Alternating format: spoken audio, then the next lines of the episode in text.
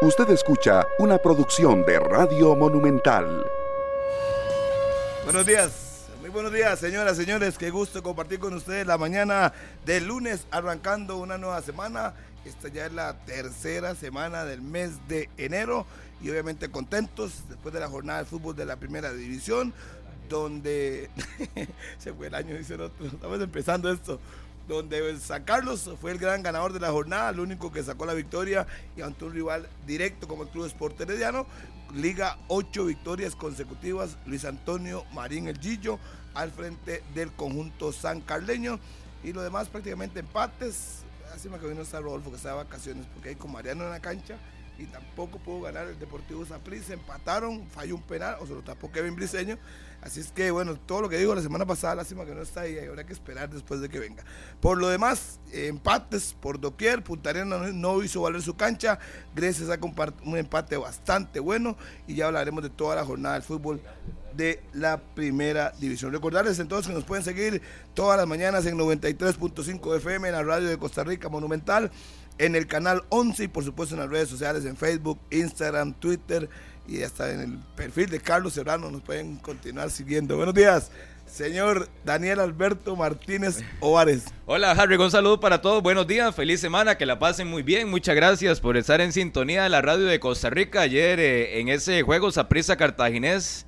Eh, quedaron muchísimas notas, primero en el previo habló don Juan Carlos Rojas, el presidente del Saprissa, diciendo que esta es la planilla en cuanto a presupuesto más alta del equipo tibaseño de los últimos 12 años, así lo dijo el jerarca morado. Luego salió en defensa Vladimir Quesada de Douglas Sequeira, su defensor, en el arranque del campeonato nacional y, seguirá de esa forma porque Kendall Waston va por lo menos 15 días más fuera. El defensor, la torre, el Saprisa, que seguirá perdiéndose algunas convocatorias con el cuadro morado serrano. Ayer aceptó Kevin Briseño que Tuvieron muchísimos problemas con One Shop el semestre anterior. Bonito tema también para conversar más adelante. En un fin de semana que nos dejó el debut de Brandon Aguilera en la Premier League. ¿Qué dice Serrano? Buenos días. Hola, buenos días, Daniel, y un abrazo para todos los oyentes en la radio de Costa Rica. Nottingham Forest eh, contra el Brentford y al 86 ingresó Brandon Aguilera. Estaba observando el partido y yo pensaba, ¿hace cuánto? Eh, no nos sentíamos en un fin de semana pues tan satisfechos de ver a otro tico en la mejor liga del mundo con la oportunidad de debutar profesionalmente a su corta edad en una liga tan importante como la Premier de sumar minutos, de tocar la pelota, de ir hacia el frente, intentó, tuvo algunas ocasiones, hizo un par de faltas Brandon Aguilera, pero lo importante es que tuvo minutos y que además se convierte en el tico más joven que debuta en eh, la liga inglesa. Por cierto que ahora digo liga inglesa, que a mí me preocupa Harry, porque todo lo que dice lo tiene que mencionar a, la liga, porque dice ahora San Carlos Liga, ocho triunfos consecutivos. Eh, este otro liga tanto ah, este ya, está, entonces me llama la demasiado delgado me llama la atención Harry con ese detalle. Ya, está ligando, ya, está, ligando demasiado está hilando demasiado ponga delgado. atención, ponga atención a este dato y que le ponga atención Mariela también para que se utilice en las redes sociales. Me metí ahora a revisar en la mañana San Carlos como líder de nuestro campeonato desde el 2019 en el torneo que son campeones, desde el clausura, no tenían dos fechas de forma consecutiva en la primera posición del torneo. Hace 1957 días de la última vez que San Carlos estuvo dos fechas consecutivas en liderato del campeonato nacional, también de la mano del señor Luis Antonio Marín. ¿Sabes contra quién juega el próximo jueves? Contra la Liga Deportiva Alajuelense. Contra la Liga Deportiva Alajuelense. Bien, vamos a ir al, cambio, luego venimos ya a entrarle lleno a los partidos.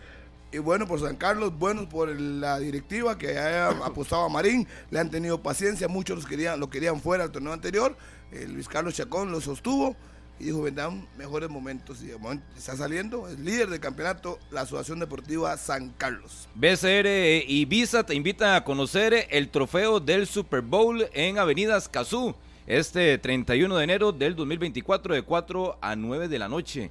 Diviértete con grandes actividades, beneficios especiales presentando tu tarjeta BCR Visa el próximo 31 de enero. Una pausa y ya venimos con 120 minutos. Las 9 y 10 en la mañana. Sí, desde ese momento. Nada más, Serrano.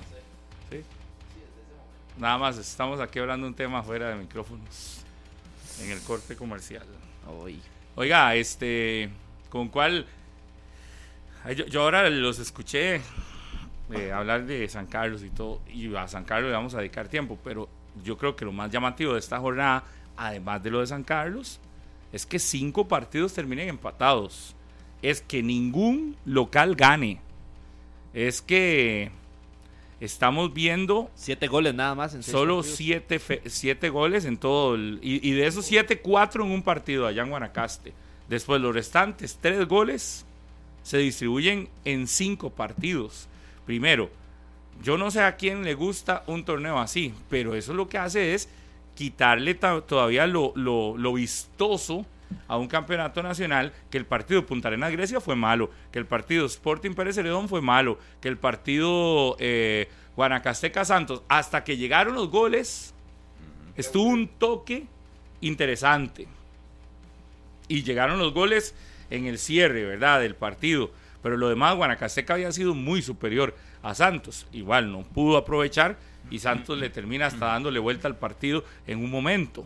Pero si nos vamos a la realidad, los juegos no fueron buenos. El de la Liga Liberia no lo pude ver. estuvo bien. ese estuvo Sí, sí, sí. Bastante bien. Los porteros fueron protagonistas de los dos lados. Ayer el de Saprissa Cartaginés, más Estuvo o bien, menos. estuvo bien. Esos dos fueron los llamativos. No sé, porque estábamos, veníamos, estábamos en, Pérez- en Punta Arenas. El de eh, Buen partido. Herediano también. San Carlos. Santa Bárbara, buen partido. Bueno, digamos que tres buenos y otros tres Ajá. ahí. Pero lo más eh, es el resultado, ¿verdad? El resultado de tantos empates y como yo creo que lo que hay una muestra clarísima es que este campeonato arranca con equipos que están priorizando puntuar, aunque sea de uno, lo que sea, sacar un punto, lo que sea, independientemente de si su juego es bueno o no es bueno, de, si- de lo que sea. Entonces, estamos viendo partidos donde la prioridad es puntuar. Y vea que hay momentos donde usted dice, los equipos hacen cambios al minuto 70 ya pensando en que no le hagan un gol. Si está empatado el juego, no pensando en si lo voy a ganar. Pensando en mejor que no me hagan un gol No perder. para no perder el, el compromiso. Lo hizo perder. Liberia. Lo hizo Liberia. con- Lo hizo ayer Cartaginés. Huertas. Lo hizo eh, Grecia en Punta Arenas. Si vamos viendo, la idea es puntuar. Evidentemente, el descenso, que hay una sombra ahí de descenso, es el que está al acecho. No, y la otra parte, Pablo, la zona de clasificación a Copa Centroamericana no puede pasar desapercibida. Hay dos equipos que están peleando a más no poder por ese tema y son Guanacasteca y Cartaginés, que lo necesitan. Uno necesita eh, ir a un torneo que ya debería convertirse en obligación, que es el Cartaginés, y el otro tiene el objetivo de hacerlo por primera vez, que es Guanacasteca. Entonces, en ningún lugar deja de existir una lucha. El que se ha salvado tal vez es San Carlos, que no Todo tiene por está, usted lo que dice es que todo es peleando por algo. Sí. Los seis eh, partidos del campeonato, en este momento todos están peleando por algo. igual ya vamos a detallar cada equipo, pero si comparamos el semestre anterior con este, ya hay una mejoría muy grande de Pérez Celedón, lo de San Carlos con el arranque, lo de Guanacasteca, y si a esos tres le sumamos los cuatro tradicionales, nos dan un total de siete, Siete. de 12, donde están mostrando situaciones y aspectos interesantes y mejorías que no observamos en el cierre del semestre anterior. Y Por si a ejemplo, eso le Pérez. tenés que sumar que hay otros que lo que saben no, No, los otros- perder. los Eh, otros sí, cinco- es- los es- cinco están Sporting, Puerto. Grecia, ahí van tambaleándose. Yo a Grecia sinceramente no lo he visto. Hasta mañana lo voy a ver contra el Cartaginés, como para evaluar un poco. Lo de Sporting, lo de Punta Arenas, No cambien nada. Grecia, no, no, no me da yo- para pensar mucho todavía. Esos son los equipos que andan peor, me parece. Sí. El equipo de Grecia anda buscando Santos. cómo pellizcaron que sea un punto. Y me que le han hecho números en la situación. Sabe a lo que juega. Exacto, y además tienen claro que se va a defender y va a jugar a la contra y que si puede pellizcar un punto, un punto, un punto en 10 jornadas y el lugar más próximo es Punta Arenas, tampoco suma y se le va acercando, ya creo que está a dos puntos, si no me equivoco, Sí. muy cerca de Ya ellos. Pérez Celedón se fue, de, eh, se le fue. Sí, Arriba. sí. Sí, cuatro puntos. Sí, creo. Pérez ha mejorado. Pérez el cierre del semestre anterior lo goleaba a todo el mundo. La cuesta. y ahora ya en defensa se está armando. Sí, se reforzó. se Grecia, reforzó. y lo decía San Román, el, el sábado él lo toma con dos puntos y hoy lo deja con 17. Ahí hay otra mejoría. Ya puede gustarle o no el estilo a cada uno, pero numéricamente la mejoría está. Sí, Y lo, y lo de. Punta Arenas y Santos y Sporting, súper estancados.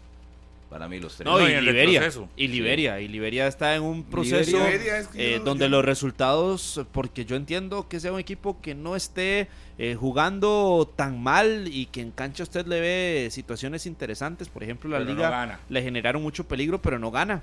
Y Mm. por resultados, Liberia tienen que considerarse uno de esos equipos también. Ayer decía Pablo Jiménez en la conferencia post partido que él no puede llegar a vender humo y habló de los técnicos que venden humo, que dicen que, que han mejorado, que el trabajo y yo no sé qué, y que al final los resultados no se dan y que si al final no ganas, todo eso es humo. Qué, Cierto. qué difícil escuchar algo así de alguien que está en un banquillo. Él no es el técnico, entendemos, pero le está tocando cumplir ahorita. por lo menos en la conferencia de prensa como técnico del cartaginés. Y en eso tiene toda la razón. Usted vaya y le llega y dice, yo he mejorado, yo tal cosa, yo tal otra, y tal otra, y tal otra. Di, pero no gano partidos. De, nada te sirve todo lo que supuestamente decís que estás haciendo, ¿no? Es que lo, lo podríamos mm, contextualizar lo de Liberia, por ejemplo, con, la, con el contraste de una situación buena que es la de San Carlos. San Carlos en ocho partidos, ocho victorias. Liberia en ocho partidos que no ha ganado son dos empates y seis derrotas. Estamos hablando de dos puntos de 18 para Liberia. Es lo mismo de 18. Santos, Santos ocho partidos sin ganar. Eso es una situación muy compleja la de Liberia. No deja de ser desesperante. No, casa tampoco es un Ah, partido. ah, Si aunque aunque casa, suena a defensa de Minor Díaz, pero tres fechas y tres candidatos a clasificar. O sea, no se ha topado ni a Grecia, no se ha topado a Santos, no se ha topado a Sporting. San Carlos Se es a candidato San a Carlos, clasificar desde cuándo? San Carlos. Sí, a partir Desde de el lo- cierre del torneo de- pasado. del cierre Y- del y el torneo. arranque, y el pero, arranque de pero, pero. Y el arranque de este. Y súmele Herediano, y súmele la Liga. De yo no sé cuál equipo en este país de los pequeños, en esas tres primeras fechas del campeonato, puede tener un rendimiento superior al 50 o al 60%. Ni un gane. ¿Ves que a quién le va a ganar. Liberia? Por ejemplo, ir La al planilla Carlos de Liberia comparada sacar- con la planilla de San Carlos. Y en los últimos cinco del torneo anterior. Por ejemplo, es que O sea, si vamos usted línea le, por línea. hágale la suma, Sí, porque sí, es Serrano, una situación pero por que ejemplo, se tiene que meter. va- vamos y en los línea por últimos línea. cinco del torneo anterior, Eh, ¿El medio campo de Liberia o el medio campo de San Carlos? el Si- medio. Si Liberia no tiene prácticamente medio campo, Fabricio Ramírez. futbolista- un futbolista que Angulo, no hace- Angulo ahí. Pero Angulo es banca, imagínese. Ya habría que perdieron ver. a Kevin Cabezas, que era una de sus principales Sí, figuras. también.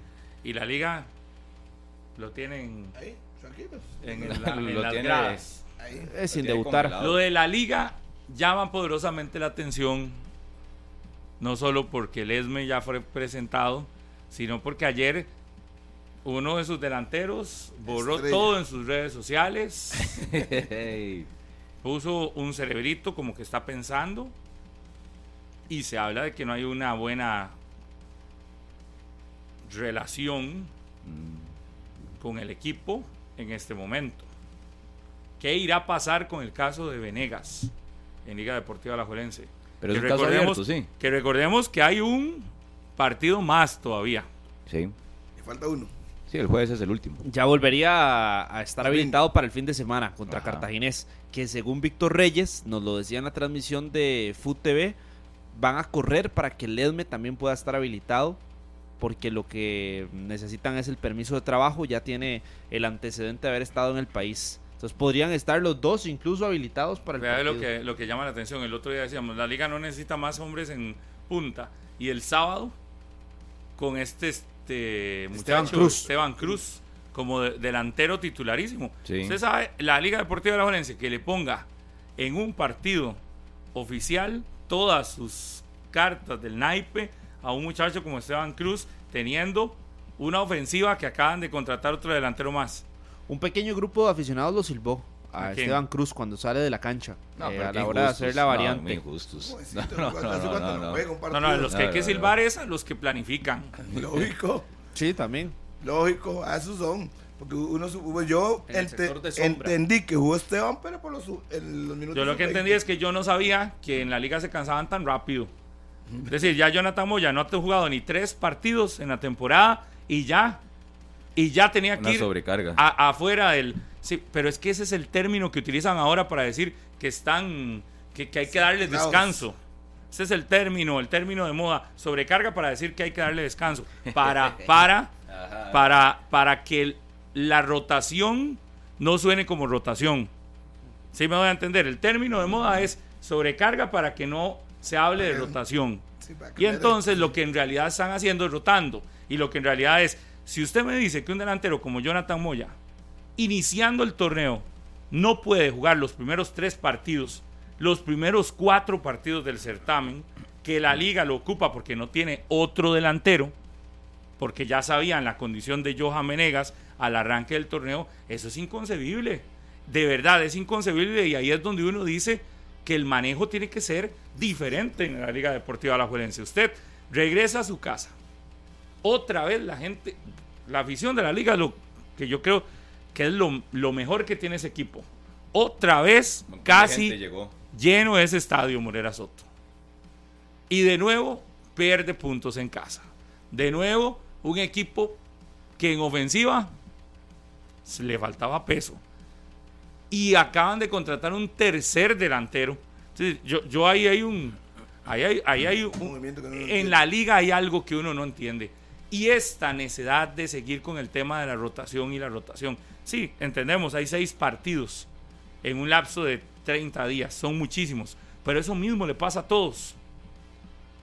La liga no ha, vea, llevamos tres partidos del torneo y no ha eh, repetido alineación en tres partidos. Entonces, no estamos hablando de que llevamos 15 fechas.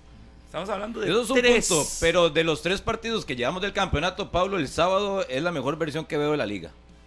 Si lo mido contra el Sporting o lo medimos contra Punta Arenas en el Hito Pérez, contra Liberia, de los tres partidos que ha disputado en el campeonato es donde mejor se vio. pero no ganó. Pero no Estás ganó. en casa, en el Morera Soto. Exactamente. Donde el torneo pasado perdiste el liderato general Eso del es, certamen, ¿verdad? eh, eso es tal vez como lo, la nota positiva de acuerdo al partido de la liga el sábado anterior, pero hay otros elementos a cuestionar. Por tercer partido consecutivo cambia a su hombre por la derecha. Empezó Carlos Mora, el miércoles anterior jugó ya él y el turno del sábado fue para Carlos Martínez.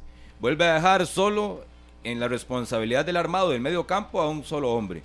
Le tocó a. Barrantes en el puerto, a Suárez contra Liberia y ya está quedando más que claro que a la hora de armar y enfrentar a rivales que se encierran y defienden con sus 10 hombres de campo en propio terreno, no es necesario o no solo con un hombre se la va a jugar.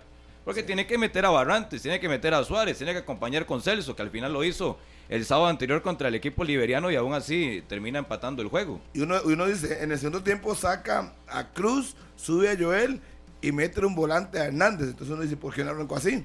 O sea, es muy fácil con el diario el lunes, pero uno dice, ¿pero por qué se lo hace en el segundo tiempo? No lo hizo primero.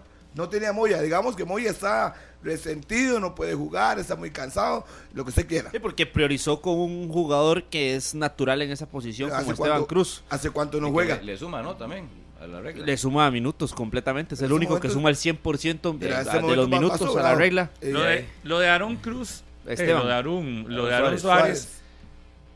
Es tan displicente, ¿verdad? Eh, eh, usted lo ve jugando y es un jugador que, cómo ha perdido lo que le vimos al arranque de su carrera.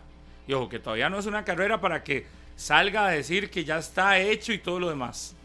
No, no, no. Es, es- todavía es una carrera en desarrollo. Y usted lo ve jugando y usted y, a veces uno siente que no, no es aquel jugador que quiere comerse el mundo. No, yo le veo yo, yo le veo displicencia en ocasiones, le veo eh, hay jugadas donde usted tiene que simplemente simple. liquidar. Hay una que le queda a Aaron Sí, Suárez le durante el partido, que a usted lo que le queda es liquidar el juego y listo. Eso es lo que hace diferente a jugadores del montón. A jugador que quiere salir del montón y al jugador que realmente es lo que lo hace diferente es precisamente cuando tenés una, cuando te mostrás como un futbolista que se quiere comer el, el entorno. Pero es que Carevic se está guardando no. gente en el medio campo de forma innecesaria para mí. Exacto. Vea, sentó a Barrantes. El, torneo, el partido anterior había sentado a Suárez. Está sacrificando, porque para mí es un sacrificio innecesario poner como defensor, que lo hizo en el arranque el sábado y ya luego lo puso en el medio campo a Celso. Lo hizo 10 minutos prácticamente. pero-. Eh, pero que Rivera no decía nada. Al, al final, tenés tres jugadores con buen pie y solo utiliza uno en la posición natural, que es Aaron Suárez, y si no es Suárez es Barrantes. Entonces, de una fórmula que pueden ser tres hombres en el medio campo para que la liga arme y se vea fuerte, porque hemos visto partidos de partidos donde la liga con esos tres hombres es un equipo que fabrica y que crea bastante jugadas de peligro, ahora solo utiliza uno y otro lo pone a defender y otro va a la banca. Entonces, Llevamos, ¿Qué importancia le está dando el medio campo si es la zona más delicada e importante para generar peligro? llevamos tres partidos de torneo. Cierto, la liga no ha perdido. Tiene siete puntos. ¿Cuántos de esos tres partidos usted termina diciendo, si le pusiera no el, no, no, no el uniforme rojinegro a ese equipo? Ajá. digamos, si uno dijese, no es la liga, le puede poner cualquier otro nombre equipo y calza. Si me, doy- me voy a entender? Póngale el uniforme de cualquier otro equipo y la forma de juego de la liga. Usted dice que estaba jugando como de equipo pequeño. Yo equipo digo, pequeño. yo digo que, está, que, que la forma de jugar de la liga, la forma, Ajá. Como la liga, Discreta. no es no es acorde con su planilla de los tres partidos que hemos visto. Jugando No está acorde con su planilla, no está acorde con su co- co- con, lo que ha co- con, lo que uno diría un equipo que quiere ser campeón nacional, que de arranque quiere ganarse. Y el, el- sábado el fue lo más cercano para mí, Pablo. El sábado fue lo más cercano para mí. Sí, Sí, estamos pero, aquí no es donde, donde yo digo, en tres partidos no le hemos visto una liga que, que se vea hambre, una liga que se le vea una situación así de que tengo que ganar porque tengo que ganar. De, alguno podrá decir, "De, pero Saprissa había perdido uno y empató otro. La diferencia entre estos dos está en tres Ahí es. títulos seguidos. Ajá. Hoy a Saprissa criticarle se le puede criticar muy poco porque todavía tiene un colchón que es de esos de los grandes. De los colchones fuertes, grandes. Sí, pero de los gruesos. Tiene un colchón gigante que se llama el tricampeonato. La liga no tiene ese colchón. Con la liga sí hay que ser. La liga quiere ser campeón en este torneo realmente. Tiene que empezar a pelear por el liderato general. Y es que ¿Y hay dónde se pelea? puntuales. ¿Dónde se pelea el liderato general? En el Morera Soto, ¿no? Donde lo perdió cuando empató con Liberia el torneo Bueno, y no pasado. solo en el Morera, porque estamos hablando de la liga, ¿verdad, Pablo? También en condición de visita. Sí, pero es que yo veo que la liga el torneo pasado pierde liderato con eh, resultados claro. como esos que tuvo el sábado en el Morera Soto. Y las visitas a Guanacaste también. Y cuando perdió contra Sporting.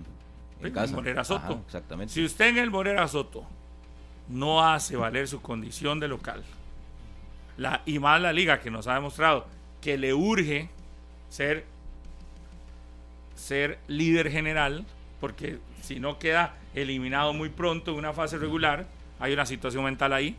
Si usted está peleando el liderato general, usted lo tiene que empezar a pelear desde la fecha 1 a diferencia de otros equipos que pueden y han demostrado que en las últimas 5 o 6 jornadas lo pelean. La liga nos ha demostrado que no. Que si no lo hace desde el arranque, difícilmente nos ha demostrado en torneos anteriores que en un cierre la liga te gane algo. No, es y es donde yo digo la versión de la Juelense que hoy estamos viendo es una versión no es la mejor. Eh, y el resultado del sábado es malo. Sí. Empatar en casa es malo. Y empatar contra un rival inferior es malo. Ya Herediano le ganó a ese rival, por ejemplo. Y máxime que el jueves va. El jueves, el, Sí, el líder. jueves. El jueves Con- va contra el mejor equipo contra del el campeonato mejor nacional, equipo del torneo, exactamente. que es San Carlos. Y es una ¿Y cancha que se le dificulta San muchísimo a la liga. Que ya en algunos partidos eh, a la Juelense ha tenido que esperar hasta los últimos minutos para ver si saca un punto del Carlos Ugalte o si sal, o, en el empate 2 a 2 que le empataron fue a la liga en el cierre de partido también. La liga enfrentará al mejor equipo del campeonato que se llama San Carlos Y la liga también tiene un problema que eh, ya lo resumía usted con el dato de los siete goles en seis partidos, y es que nuestros equipos a nivel nacional no anotan. Tienen ocasiones y ocasiones y ocasiones y la palabra que se convertirá en una tendencia en cualquier momento en nuestro fútbol, si no es que ya, ya es tendencia esa palabra, es de votar goles. Cero contundencia. Pero eso ha sido normal, normal, en los últimos 15 años. Pero la liga era un equipo O sea, muy contundente, Harry. no puede meter muchos goles, pero si usted agarra las estadísticas, le gustan mucho de los números, y usted dice, generó durante tantos partidos tanta opción, metió tantos goles, y se va a dar cuenta que es prácticamente lo mismo. La liga te generaba entre, entre 15 y 20 ocasiones por, por partido. ¿Y cuánto metía? Y anotaba Es que yo- 2, 3, 4. Yo le he visto los tres juegos a la Liga del Campeonato y los marcadores han sido justos, los tres. En los dos primeros, apenas con lo necesario, sacó el partido, sacó el marcador y los seis puntos. En las dos Contra Liberia fue en el que tuvo más ocasiones de peligro Ah, real. es que bien, Pero eh, es que también Sánchez. Liberia tuvo. Sí, o sea, no, el partido al final del sábado fue para cualquiera Tres de los dos. Y el empate me parece justo. Ya sí empezamos a medir la producción y la cantidad de jugadas que tuvo en ofensiva. Por eso yo antes mencionaba que de los tres, donde más se acerca un poquito a la versión que tiene la expectativa del liguismo de su equipo fue el sábado contra Liberia. Pero es que también Liberia tuvo oportunidades. Entonces el empate para mí también termina eh, siendo eh, justo y apegado a la realidad del partido, de lo que tuvimos. Entonces, tres fechas, me parece que la liga tiene lo que ha merecido en, la- en, estos, en este arranque de campeonato, pero ya hay muchas situaciones puntuales. Los laterales, la poca gente en el medio campo, lo que está pasando con sus delanteros, eh, algunas posiciones ya conocidas de figuras de la liga, que todo recae una vez más en responsabilidad del cuerpo Yo tengo, técnico. yo tengo una pregunta. En la liga, Kevin Cabezas parece que llega a ser Banca. banca, ¿verdad? No, no, no va a tener mucha oportunidad. Es que Cedeño estaba por, encima. Yo nunca entendí por qué lo contrataron. No, no es por él, sino que yo digo, si tienen a Cedeño, está joven, lo llevan, ¿cuándo va a jugar? Pero bueno, tiene eh, lo de Cabezas como suplente. Digo, uno entiende que hay roles. Si le toca hacer el rol de suplente, que lo haga. Lo que uno no entiende es que un día es suplente, otro día está en la grada. ¿Cuál es el rol? ¿Grada o suplente? Lo Para primero fue ser- grada y ya son dos suplencias consecutivas, ¿verdad? Para mí debería ser suplente, sí, está bien. Eh, otro rol, Mengíbar, es grada. Ah, El rol en la liga de Mengíbar es grada al punto que le dicen váyase para El Salvador, que aquí no lo ocupamos. No es de suplente ni nada, es rol grada. Pregunta, llega Lesme, ¿cuál va a ser el rol de Lesme en el torneo? En este inicio de campeonato, Banca. donde, donde no tiene papeles todavía para poder jugar, que la liga va a tener que correr, pero no sabemos cuánto, porque están corriendo con lo de el canadiense eh, y no han podido. Y es un tema extraordinario, ¿verdad? vamos para la jornada 4, sí, Carlos. Temas extraordinarios. La liga es la liga, la liga no se puede dar esos el canadiense lujos. Pablo Oh, para que perdón, lo tenga para que lo per- tenga claro perdón, es que parece porque, Perdón, pero- porque lo menciona como un tema normal pero el canadiense hay una situación extraordinaria que no se le ha presentado a ningún otro extranjero Perdón, y que Carlos. incluso valoran en la liga la posibilidad de que Manricard James tenga que ir a Canadá, Perdón. tenga que realizar un viaje, entonces no es una situación normal. Perdón, pero cuando aquí se ha criticado a Grecia por Es que es situaciones la así, realidad. cuando aquí se ha criticado a Grecia por situaciones así, se debería criticar con más razón a un equipo grande, a un equipo que tiene todo, todo para saber cómo son las condiciones para contratar a alguien. Usted que me venga aquí a decir que la liga no sabe o que quien está en- al mando en la liga de todo esto no sabe lo que se ocupa cuando contrata a un jugador, perdón, pero no estamos hablando de un equipo que acaba de ascender a la primera división, no estamos hablando de un equipo que no ha contratado extranjeros, no, no, estamos hablando de un equipo Estamos hablando del primer canadiense en el país, ¿verdad? Estamos hablando de un Papeles equipo eh, diferentes. Estamos hablando de un equipo que antes de contratar tiene que saber todo. Si usted Sí. quiere venir a aplaudir la inoperancia gerencial No, no, a la hora es- de no es aplaudir contratar algo, porque Pablo. si usted me dice, usted contrata, usted contrata a un jugador Ajá. y llevamos fecha 4 y no tienen ni idea de cuándo va a estar. Ahí me dice que hubo un mal procedimiento que no se puede esconder, no se puede esconder. De muy buena gente todo el mundo allá, pero no se puede esconder que hay un mal procedimiento. ¿Cuántas jornadas lo vas a perder? Si no llega a la, a la jornada 4 del jueves, ya la del 5 del fin de semana tendrían que correr para tener todo el viernes a ver si le resuelven el viernes. Si no va a estar ni el 4 ni el 5, perdiste un mes entero que fueron seis fechas. Cuando llegas a la sexta fecha, estamos hablando ya casi de una tercera parte del campeonato nacional. Y lo sabías desde hace cuánto. Sabemos cuáles, cuántas jornadas se van a jugar en, enero. Desde diciembre. diciembre, Sí, sí, seis. Antes de contratarlo. Pues a mí, que no me vengan con esos, esos cuentos. Y si usted todos los trámites los tiene perfectos y todos fueran tan perfectos para todos los futbolistas en nuestro país, imagínese em, que ya ¿cuál en la fecha de la liga 4 cuando contrata? que ya en la fecha 4 eh, todos los equipos, porque por ejemplo, ¿qué pasó con Vinicio Angulo y Joao Rodríguez en Grecia? ¿Qué pasó? También Grecia es que a todos viene- los equipos, a viene- todos los equipos, Grecia nos viene a mostrando todos, eso desde hace a todos los equipos se les están complicando algunos casos que son extraordinarios. Es que yo no lo marco como Usted tiene que ser poniendo- siempre un error Usted puntual. me está poniendo el caso Sí, de la no. liga como todo. Para mí no es un error puntual. Es que, Es vea, que hay es situaciones y hay documentos que son Pero ¿por qué diferentes. lo Todos viajar? los casos son ¿Por qué lo hizo diferentes. Lo están pensando, lo están valorando no, no, por la cuando él dificultad. llega por primera vez al país, hubiera venido mejor con todo, ¿no? Así debería ser. Entonces- Pero hay una solicitud de un papel específico Sí, sí, que fue sí, el que sí, yo- explicó Víctor hablamos Reyes con también que sábado, necesitan. pero, pero entonces, si usted como jugador y necesita 15 papeles, usted viaja hasta que tenga los 15. ¿Para qué lo pusiste Ajá. a jugar en los 90 Y si a usted le dicen, la vida? Sí. tiene los 15 papeles, pero en uno le falta un sello, porque es un sello que de- Sí, sí, necesita a partir gobierno, de ese gobierno. Y por eso, entonces. Por eso, no es nada. que todos los Entonces casos son extraordinarios. pero en no tiene los Rica 15 no todos los temas son extraordinarios. Todos los temas son diferentes. No, tiene los No 15 todos los papeles temas, completos. O no todo si será perfecto. sello- si falta un sello, falta una firma o falta una fecha, usted no tiene los 15 papeles completos, entonces no viaja Y si hasta que los tenga. Y si él tiene que estar presente para que le pongan el sello, pues ya deberían haber tomado la decisión de haberlo mandado a, a poner el sello Por papel. supuesto. Aquí Y no perder tanto hace tiempo. nada. Aquí, aquí, entrenando no hace absolutamente nada. Nada. Y más si él tiene que ir a sacar el documento. Por si el- lo puede sacar otra persona, es entendible. Pero si él tiene que ir con un vuelo a Toronto, va, y pum, bueno, listo. ¿Cuánto dura en eso? ¿Un día? ¿Dos días? Dos, tres días. Ay, no sé. Entonces hay un error. Y si no es así, pues que expliquen qué es lo que está pasando.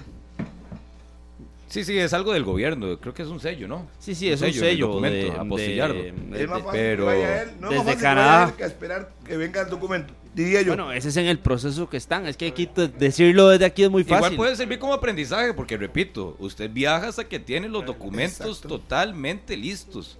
Aunque falte un punto o una coma, y tiene que ser con lapicero, usted no puede viajar hasta que tenga ese Qué punto y esa, esa coma. Es que, Eso es que al final es así, porque son trámites. Es que son trámites. Entonces yo tengo una hoja, pero igual falta un 1, o falta una O, o falta una S, o falta una tilde, usted no puede viajar hasta que la tenga. Bueno, pero entonces, y, y, y si, y si ya lo tenían claro que les iba a costar tanto y todo lo demás, entonces, ¿para qué te expones? Es que es lo que yo he visto de la liga en las últimas semanas. Se expone más de la cuenta. ¿Para qué te expones? ¿Para qué lo pones a jugar en los 90 minutos por la vida? ¿Para qué? Si sabes que no tiene permiso de trabajo, si sabes que no le va a salir todo eso, ¿para qué te expones? ¿Para qué lo pones? ¿Para qué lo anuncias? Si no lo ha podido firmar, bueno, ya lo firmó. Si lo firmó, anuncialo, pero no lo presentes. O cuando lo presentas, decís, le faltan no sé cuánto y este muchacho va a estar para la fecha 6 del campeonato o la 5, no desde la 1. ¿Por qué? Porque muy probablemente lo vamos a ir viendo por ahí de, de la jornada 4 o 5, porque le falta algunos documentos, porque tiene que ponerse bien físicamente, todo lo que quieran por decir. Y no se vende una expectativa que es falsa. Y la expectativa hoy falsa es tres jornadas y no se ve ni siquiera cerca.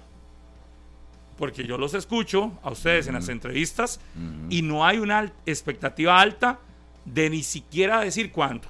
No. Y yo creo que eso está bien, no digas cuándo porque no sabes. Cuando no decís cuándo es porque no tenés claro. Exacto. Entonces, ya ahí hay una situación. Y lo otro, yo, perdón, pero es la liga. Si usted me quiere venir a comparar con lo que ha hecho Grecia, que recuerden que hubo un torneo donde ni siquiera pudo ju- jugar un futbolista Luna, en todo el torneo. Mario Luna, ese. Entonces, Sí, sí, sí. si lo querés comparar con Grecia, que en este apartado ha tenido serios problemas. Yo creo que es porque entonces se fueron a asesorar con Grecia, que sí ha tenido serios problemas para las contrataciones que han llegado. Pero es la liga, es decir, me estás hablando de que, vea el argumento que da Carlos, es que es el primer canadiense que juega aquí. De sí, los papeleos siempre serán diferentes. De ahí es que, Pablo, ustedes de aquí, que seguramente no ha tenido que encargarse de esos procesos, de ahí lo dice muy fácil, pero yo creo que el, En- la, la liga hay- tramitología, no hay. En la hay un tramitología montón es de tan personas- diferente en cada uno de los casos que ah, desde aquí es muy fácil. Yo en no la lo veo liga así. hay un montón de personas, desde gerentes, que hay gerentes de todo. En la liga hay gerentes de todo. Usted me va a decir que ninguno de todos los gerentes que tiene la liga sabía cómo contratar a un canadiense, perdón, pero un equipo grande, un equipo grande en Costa Rica no puede darse esos lujos. Y no ocupo eso tampoco, simplemente llamo a migración. ¿Qué ocupo para contratar a un canadiense? ¿Qué ocupo? ¿Qué horas son los permisos para sacar el permiso laboral que esté en regla? Y le van a decir, ocupo esto, esto, esto, esto y esto y esto. Harry, si usted me dijera que la liga no tiene, no tiene gente trabajando, que lo que, que quien hace todo es la misma persona que es gerente deportivo, yo le entiendo, pero la liga tiene un, Un cuerpo. un cuerpo en cada área. En cada administrativo. área tiene Sí, uno. sí. Tiene un cuerpo administrativo enorme. Y si ya se da cuenta que ocupa un documento y el muchacho se tiene que ir, entonces no hay mucho que pensar. Dejemos de perder tiempo, mandémoslo. Vaya, saque el documento y listo. Entonces yo venía p- poniendo el caso de, de James, el canadiense. Y ahora mi, pre- mi pregunta es, ¿y cuál va a ser el rol del ESME? El de James, ya vimos que es un rol que no sabemos. Porque en teoría lo iban a usar. Pero de, ahí le, van a- le tienen que decir al técnico, no, no, se lo doy hasta la fecha 7. Porque administrativamente estamos corriendo y vamos para las 6, 7. Y que bien por Villalobos, Pablo. Lo ha hecho bien. Sí, sí. Entonces, Pero cerró ese- desde el torneo anterior. ese va a ser un rol. Por desde el torneo anterior que era un jugador Ahí que podía central, la adaptarse liga, a ahí lo la tiene, ahí lo tiene. Pero por eso- de la liga. Ahí lo tiene. Pero, pero si tenés a James, ya puedes quitar a Celso de esa zona defensiva donde están insistiendo. Pero es que en ya lo quitó, ya lo quitó. jugando. En el último partido, Celso pasó a la media cancha. 83, 84 minutos ¿Cómo estuvo en la media partido? cancha. 5 minutos jugó así la liga. Pero ya le bajó, Sí, sí, antes así dijo lo 10. trabajó. Menos. No, es que fueron es en que- menos de Pero 10 fue minutos. trabajó el partido. fue así. Así lo planificó. Sí, así, así arrancó el partido. que luego sí, sí. las circunstancias de que el Pero ya no se dio gozaba, cuenta, ya se dio, ya se dio cuenta y en el mismo partido interpretó la necesidad de pasar a tener tres hombres en la media cancha, de tener a Celso a la par de Cedeño y de soltar a Suárez yo lo- y de que Suárez James volviera a puede jugar pisar como tanto el lateral. área. James puede jugar como lateral porque eso es lo que necesita la liga.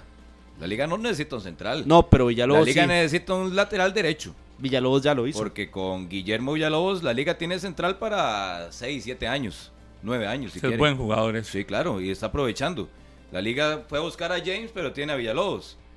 James no puede jugar, Villalobos lo hace súper bien, sin ningún problema a la par de Alexis Gamboa. Donde tiene un problema serio, la liga es la lateral derecha. Ya lo intentó con Yael, con Carlos Martínez, con Carlos Mora.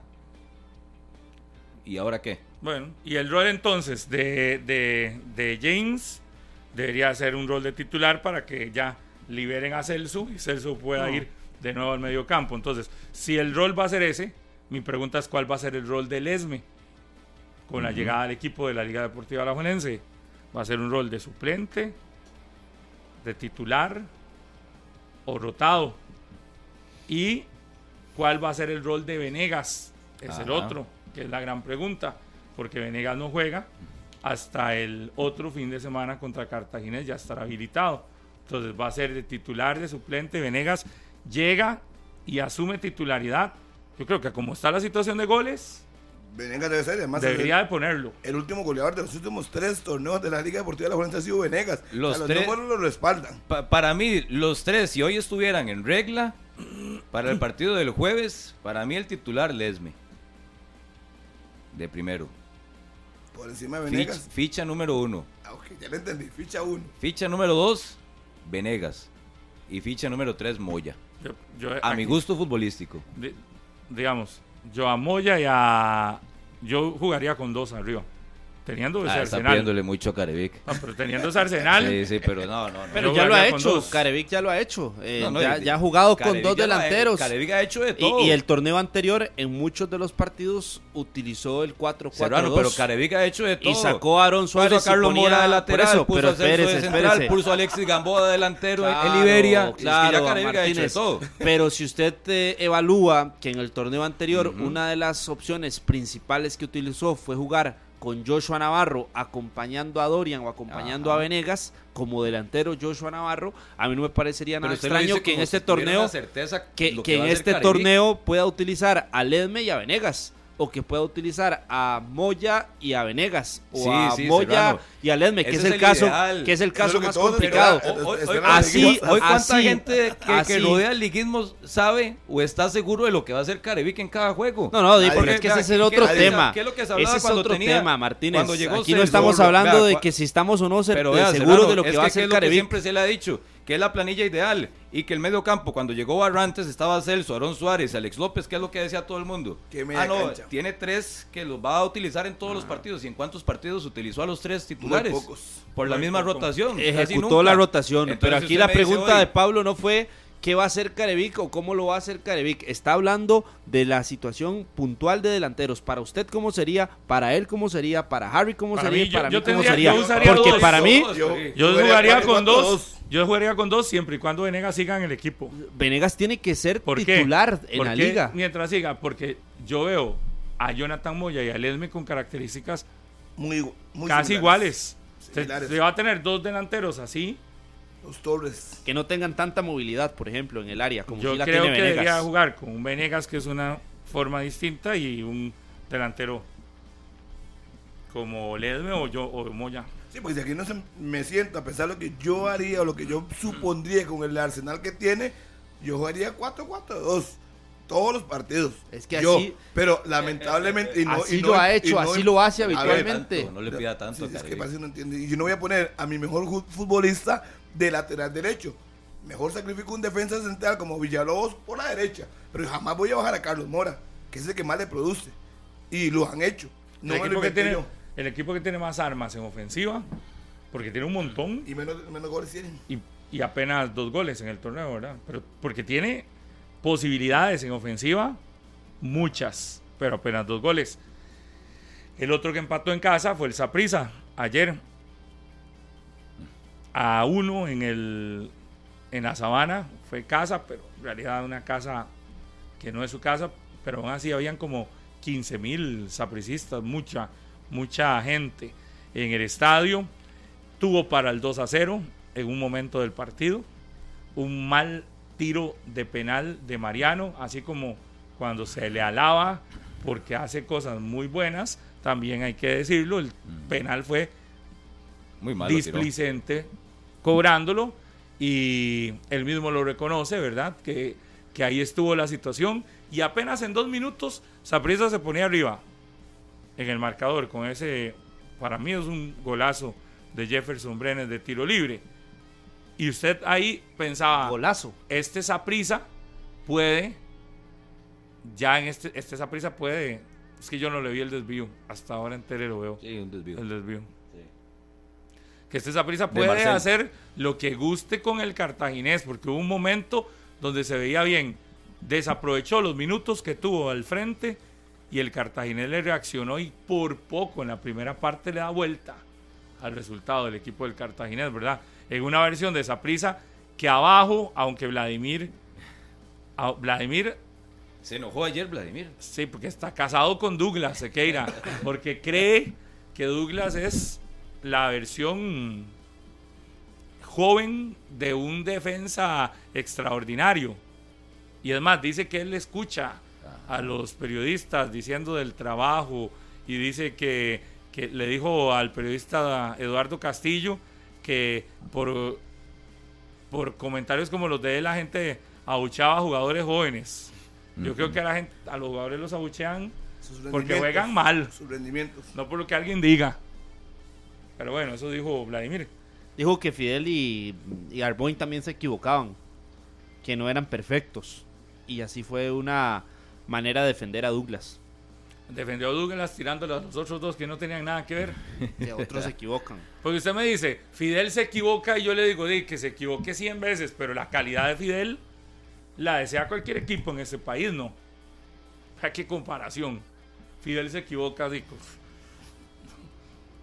No, no, y Está comparando a Fidel. Y con Arboin también. está Arboin es un comparando a jugador Fidel con que- Douglas Sequeira. Es un perdón. jugador que ya demostró en su llegada al Saprissa, todos lo poníamos como suplente para que eh, para la, defensa que tenía el cuadro morado. Llegó Arboin, se convirtió en titularísimo y a la fecha es uno de los eh, defensas más constantes, no de Saprissa, sino del campeonato nacional para compararlo con Douglas Sequeira.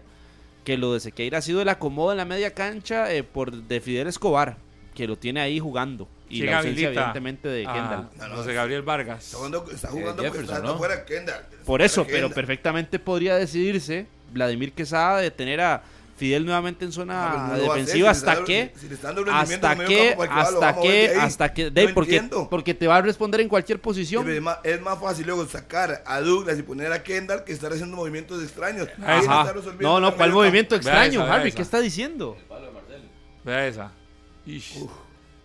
¿Cuál movimiento extraño, Harry? A ver, el hombre ya, usted escuchó con lo que dijo ayer, que le queda minutos a Douglas, es de la cantera y le van minutos. No, eso está claro, usted. eso está- Pero queda claro eso que está yo- yo claro y no veo- es de brincar o veo- llorar, es de analizar, yo Harry. veo- yo no veo por qué tiene que ser. Si Fidel está cumpliendo en el medio campo, ¿para qué lo va a bajar de defensa central? Y para buscar otra alternativa a un jugador que no le Si está él- respondiendo, si que no está haciendo drama como que no está haciendo figura. Vea, si Vladimir viera tanto drama como se Y lo por ve, supuesto es que no ve drama Vladimir porque no lo ve drama. defiende. no ve ningún drama, lo ve normal. No, no, no. Vladimir está ahí. Para Vladimir, el jueves dijo en Pérez Celedón que Para Douglas Vladimir, estaba sí. callando bocas de todo el mundo, de aficionados y de prensa. Sí, Así para dijo el Vladimir, jueves. no, para Vladimir Douglas está de selección. Claro, y no lo De acuerdo a lo que él dice, él, Douglas está para ya integrar una selección nacional. Y ayer lo sacó a medio, medio tiempo. Sí. Y el argumento que da es la tarjeta amarilla. Sí, que él ha sido constante con eso. Llámese como se llame, salvo, creo que es Mariano que no lo saca. Todos los demás con amarilla lo saca. Si usted fuera un jugador ¿Cuál es la variante que hace por Douglas Sequeira? Justin Salas. ¿Y qué pasó en la cancha, Harry? Sí, pero no ¿Y qué pasó en la cancha, Harry? lo mismo del Lo jueves. mismo. Lo mismo del jueves. Cerró Fidel ganaron, como central. Ah, entonces, porque si ya lo hiciste el jueves por una situación necesaria, ¿por qué no arrancas así el partido? Porque Entonces si- no es que, si que Fidel sea Douglas indispensable en la media, no uno entienda, uno entiende, amarilla, uno entiende, no Harry. Yo- mi pregunta uno es, entiende que Fidel es Douglas- importantísimo en la Douglas media sería y que es el mejor. ¿Sería titular en el Saprissa con Kendall Waston? No. No. Bien. No, ¿Le pelearía titularidad a Kendall Waston? jamás, A ninguno, ni a Arboin tampoco. jamás. Para mí ahí y el entonces el, tema. técnico dice, aquí está mi oportunidad para mostrar a Douglas y lo voy a poner, y lo voy a poner, y lo voy a poner. Lo que sí le está haciendo falta a Saprissa son goles, ¿verdad? Pues sí llega, llega bastante. Pero como que al inicio del torneo pasado igual. La diferencia de Saprissa es el colchón, insisto. Usted Saprissa hoy puede decir, mira, empató uno y perdió otro y ya alguno que podría hacerle drama. Un drama con tres títulos al hombro. no existe. eh, Saprissa en Pérez jugó mal. El, el jueves anterior, ayer no lo hace de esa forma. Ayer juega como el Saprissa que estamos acostumbrados a observar eh, en, en los últimos torneos, en la última época en el fútbol costarricense. Yo creo que la diferencia del jueves y ayer domingo en el Nacional es que se topó con eh, equipos que están en franca mejoría. El Pérez Celedón, ya lo hemos observado en este arranque de campeonato, y el Cartaginés. Ayer el partido que hace el Cartaginés, yo tenía rato de no observar en este equipo brumoso una versión como la de ayer. Con propiedad, con criterio, eh, soltándose al ataque, con buen manejo de pelota en el medio campo. Vio la velocidad. eh, sí, y que ya figuras como Marco Ureña poco a poco empiezan a ganar confianza. Su- su es un jugador inteligente, no tan rápido como antes, porque ya los años pesan, pero es un, es un tipo inteligente en el terreno de juego. Ayer decía Marcel también que él está satisfecho con su, con su arranque de campeonato y en el fondo físico, un cartaginés que presiona, que le va todos los balones y ayer se enfrentó el Saprissa, repito, a un cartaginés que tenía rato de no observar una versión como la que la, la hizo ayer en el Estadio Nacional. Es que si la realidad es como la que los futbolistas han dicho en todas las entrevistas que les han hecho, de que Mario García los está exigiendo y que los entrenamientos cambiaron radicalmente. Si la eh, realidad es esa, el cartaginés lo está evidenciando en la cancha, porque el cartaginés se nota que está convirtiéndose en un equipo intenso, en un equipo fuerte, que físicamente ha, mejorado, pero como dicen los técnicos muchas veces, a como entrena el equipo, tiene que jugar. Y el cartaginés parece, parece, tienen que mantenerlo así, que lo está haciendo. Que a como está entrenando, según los jugadores, están cumpliendo en la cancha, por intensidad y por deseo. Yo creo que el Saprissa no tiene que alarmarse con estos dos últimos resultados. No, exacto. No, no- no se tiene que alarmar tampoco. Porque si recordamos el torneo anterior, luego de la derrota o de la eliminación contra el Estelí, ¿cuál equipo realmente puso en aprietos al Saprissa? No, no. Y, y ahí meto fase final y la final contra Herediano. O sea, e- en un todo, en el cierre del 2023, ¿cuál equipo realmente le, le pudo competir seriamente al Saprissa? Yo creo que no se tiene que alarmar, pero sí se le tienen que señalar situaciones. Total. Porque lo que sí está quedando en evidencia es que no es invencible, que tiene sus falencias y que sí se le va, se le van a, eh, a complicar algunos partidos y que ya perdió y que sí, no es un equipo invencible. No es para drama porque, insisto, el colchón del tricampeonato le da para que usted no le haga drama hoy al Saprisa. Y lo otro es que tam- lo que sí es señalarle ahí lo que no se le ve quizás tan, tan bien y que hay ausencias que pesan, como la de Kendall Waston, es una ausencia que pesa, que necesita más orden atrás el Saprisa quizás. Y, y lo otro es que Vladimir está viviendo en este momento el poquito momento de crítica que ha tenido. Después del Estelí tuvo crítica, pero rapidito se le desvaneció esa crítica porque en el torneo iba bien. Y ahorita es hasta ahorita. Ve usted que ayer reaccionó molestísimo porque le preguntan por Douglas. Yo decía, Dios guarde, y eso que a Vladimir no se le cuestiona casi nada nunca. Porque los números Lo avalan. lo avalan. Dios Lo que pasa es guarde que hay situaciones, Pablo, que le cuestionan constantemente aunque gane. Y la de Douglas ya en algún momento se le habían cuestionado. Y me parece que la, la- si hay algo que defiende Vladimir, que esa, esa es la cantera del Saprissa. Y cuando dijo en algún momento que él había jugadores que los había tenido en pañales y demás, se muestra. él se- se molesta. sí. A él le molesta mucho que se metan con los de la ayer casa. expuso a dos que no son de la cantera del Saprisa por defender a uno que sí. Porque ayer dice lo de Pablo Arboin y lo de Fidel Lo de Escobar Fidel. sin, sin ninguna necesidad. Sí. Ayer le pregunta al periodista quién fue el que perdió la marca. ¿Para qué expones a eso? Digo, y Fidel. Fidel, con lo que le ha dado Fidel a Saprisa. Yo creo que no, da la comparación. Por eso yo insisto en que aunque sea el mejor volante que hoy tenga el Saprissa, en su necesidad y su posición natural es ser defensor. Si no está Kendall, ¿por qué no pensar en que Fidel desde el arranque sea ese defensor central? Lo que pasa es que a Don Harry McLean yo Parece que no le es gustó el- la idea. el coach de. Vuelvo y lo repito, no son mis ocurrencias, es lo que ha hecho el señor Quesada. Por eso, yo lo que estoy- formación, Los últimos tres partidos no es lo que a mí se me ocurre, es lo que él hace. Yo hablo sobre cosas concretas, no sobre lo que a mí me gustaría. A mí me gustaría ganarme la Por eso es que yo se lo puse como un... No, no, se nota, se nota. Se nota que le encantaría, entonces yo créame. no- si Vladimir considera, no cree que lo que usted está diciendo. Por eso, Harry, yo lo que le estoy en poniendo son banca, panoramas. Justin- porque es muy fácil decirle, si Justin sale, vuelve a la formación, pone a Fidel atrás. Eso es lo que cualquiera diría. Pero el señor Quesada dice que no, que le quedan minutos ante la ausencia de Kendall. A Douglas se queda brinque quien brinque o llore quien llore.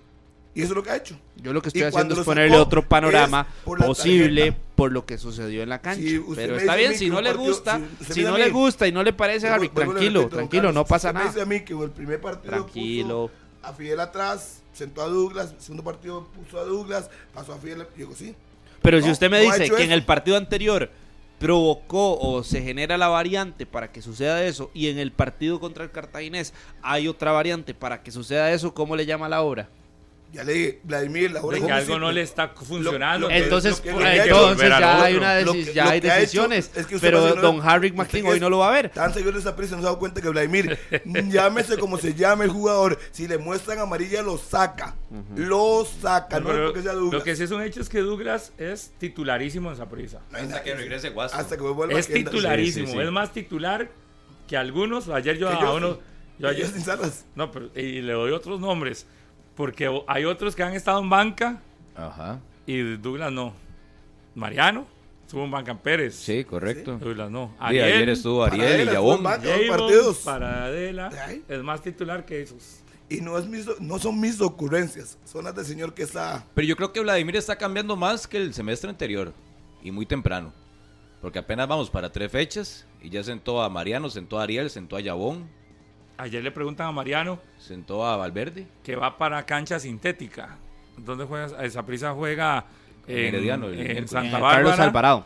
Y luego, Y luego el fin de semana, el Saprissa por la fecha número 5, que tendrá participación, será Va contra Sporting. Sporting. ah, en el que va a dos Ramos. canchas sintéticas. Que si eso, Eh. que si eso va a generar algo. Y Mariano dijo que no, que él estaba para jugar. En la sintética o en Ah. la... Sí, con Mariano utilizaron el término que usted dijo que ahora es de mo- la moda, sobrecarga muscular, ¿verdad? Contra Pérez Celedón, aunque ahí sí tuvo participación. Con Kendall el término fue sobrecarga, pero se ha perdido ya eh, todo el arranque y eran 15 días para la recuperación. Esa sobrecarga ya uno sí la entiende, porque cuando son tantos días, dice ya ahí hay algo. Cuando a uno le dicen sobrecarga y al día siguiente está ahí, Ujú. Entrenando. Es eso, están descansándolo. Ah. Yo, yo creo que a hoy Saprissa tiene jugadores en la banca que vienen arrastrando malos rendimientos del torneo anterior, pero que también es responsabilidad de Vladimir. ¿Como Porque no, quiénes? no los potenció, no les dio los minutos, porque Vladimir cierra con una base que ya todos sabemos que logra el tricampeonato. Ulises Segura, Justin Salas y Paradela. Ajá. Son tres jugadores que en algún momento estuvieron en lo más alto, estuvieron en el techo en cuanto a rendimiento, cierran el torneo, están arrancando, están recibiendo minutos y confianza y no están respondiendo como debería en un prisa titular.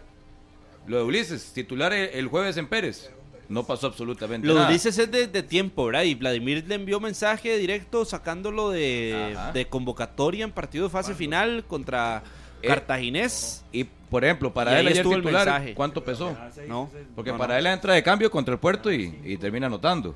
Pero de titular, de arranque, es un jugador que no se nota con el rendimiento y la confianza de otra época. Ese era el segundo. Y Justin Salas.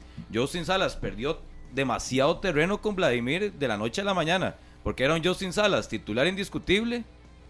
Y ya empezó la fase regular del torneo anterior, el cierre. Y Justin Salas El jugador nunca Carlos lo recuperó, banqueó. nunca Fidel recuperó lo el banqueó. espacio. Fidel lo banqueó, jugando bien. Fidel sin ser volante. Es que a banqueó. Justin Salas ni siquiera lo banquearon, Harry, que a Justin Salas lo han sacado de convocatorias. Estuvimos en el partido El contra que- Punta Arenas yo- y yo ni estoy siquiera en convocatoria. El titular como tal. En el Saprissa, en la estuvo. media cancha, junto a Mariano, siempre fue Justin Salas. El que banqueó- Fidel, Y Guzmán. No, señor el Harry, Guzmán. déjeme corregirlo, porque No, no, no, no, déjeme no. corregirlo, no, lo- Sí, profe, tengo que profe. hacerlo, tengo que hacerlo, Usted no, vea, vea, vea, tengo vea, que hacerlo, vea. Harry. Al- que Saca la pizarra, banqueó, el que banqueó, el que banqueó a Justin Salas se llama Jefferson Brenes, que era el que jugaba a la par habitualmente ahora, el que está jugando al lado de Fidel Escobar. Ese fue el encargado de sacar Vuelvo de formación repito, titular Brenes, a Justin antes Salas. de que sacaran a Salas, Jefferson que era titular Brenes. indiscutible, ni jugaba. Ni jugaba. Brenes empieza a jugar después de la lesión de Guzmán, ya que usted es el profe. No, el que empieza a jugar ahí tanto- después de la lesión Es Fidel. Escobar, Harry, que es que no. Para mí. Es que y- no, y es que para usted no, es que ahí está. Esto es algo Justin que está concreto, que es concreto, si como dice equivoco, usted. Una entrevista con Martínez o con Estefan le dijo claramente que él no puede hacer nada. Está Si no se acuerda bien. ni quién lo entrevistó, que se va a estar acordando de lo que le dijo, le Harry, digo, por Dios. Le digo. El- Por Estefan Dios. le dijo, le dijo, Justin Salas, yo no puedo hacer nada, yo entreno bien, pero si Fidel está jugando y el técnico cree que es el hombre, yo no puedo hacer nada. Estefita Entonces no fue que a mí se me ocurrió. Delfín le dice. Sí, Delfín. Delfín le dijo, yo entreno duro todos los días, pero Fidel está jugando bien, no puedo hacer nada. No Jefferson Brenes es sea, quien lo banqueó, Harry. Sea, sea Jefferson Brenes, el que está jugando, el que no es volante y está en el medio campo, el Saprisa, es Fidel Escobar. El que sí es volante y está en la banca es Justin Salas. Entonces, Pero es el que sí orden de tiene los- un nivel, el orden de los el que factores sí no altera el nivel producto, que es profe. El que no está jugando como volante lo está haciendo El en que defensa. tiene un nivel Entonces, trascendental el se gran llama Fidel. perdedor es Justin en Salas y lo Pero banqueó. es que lo que le da a Fidel. Fidel al Saprissa es más. Vea, Fidel tiene mucho más llegada. Si usted ve, Fidel le da mucha más llegada. Llámese quien sea en medio campo, con la excepción de Mariano. le da mucho más, le da marca, pero es que no es un jugador que solo marque, es un jugador que también te crea opciones. Yo ahí veo que Fidel en la posición, con Fidel tenés una garantía, en la posición en la que lo pongas, te funciona. ¿Qué es lo que tenemos que entender en el fútbol costarricense y los jugadores costarricenses? Si usted se encierra a una sola posición y tras de eso no brillas en esa, ¿de qué problema? ¿Por qué? Porque vas a tener menos opciones. Hoy, ¿por qué Fidel es titularísimo? Porque lo puedes poner o de central o en el medio campo y hasta si lo ocupas va de lateral. También. En algún momento. Sí, sí, también.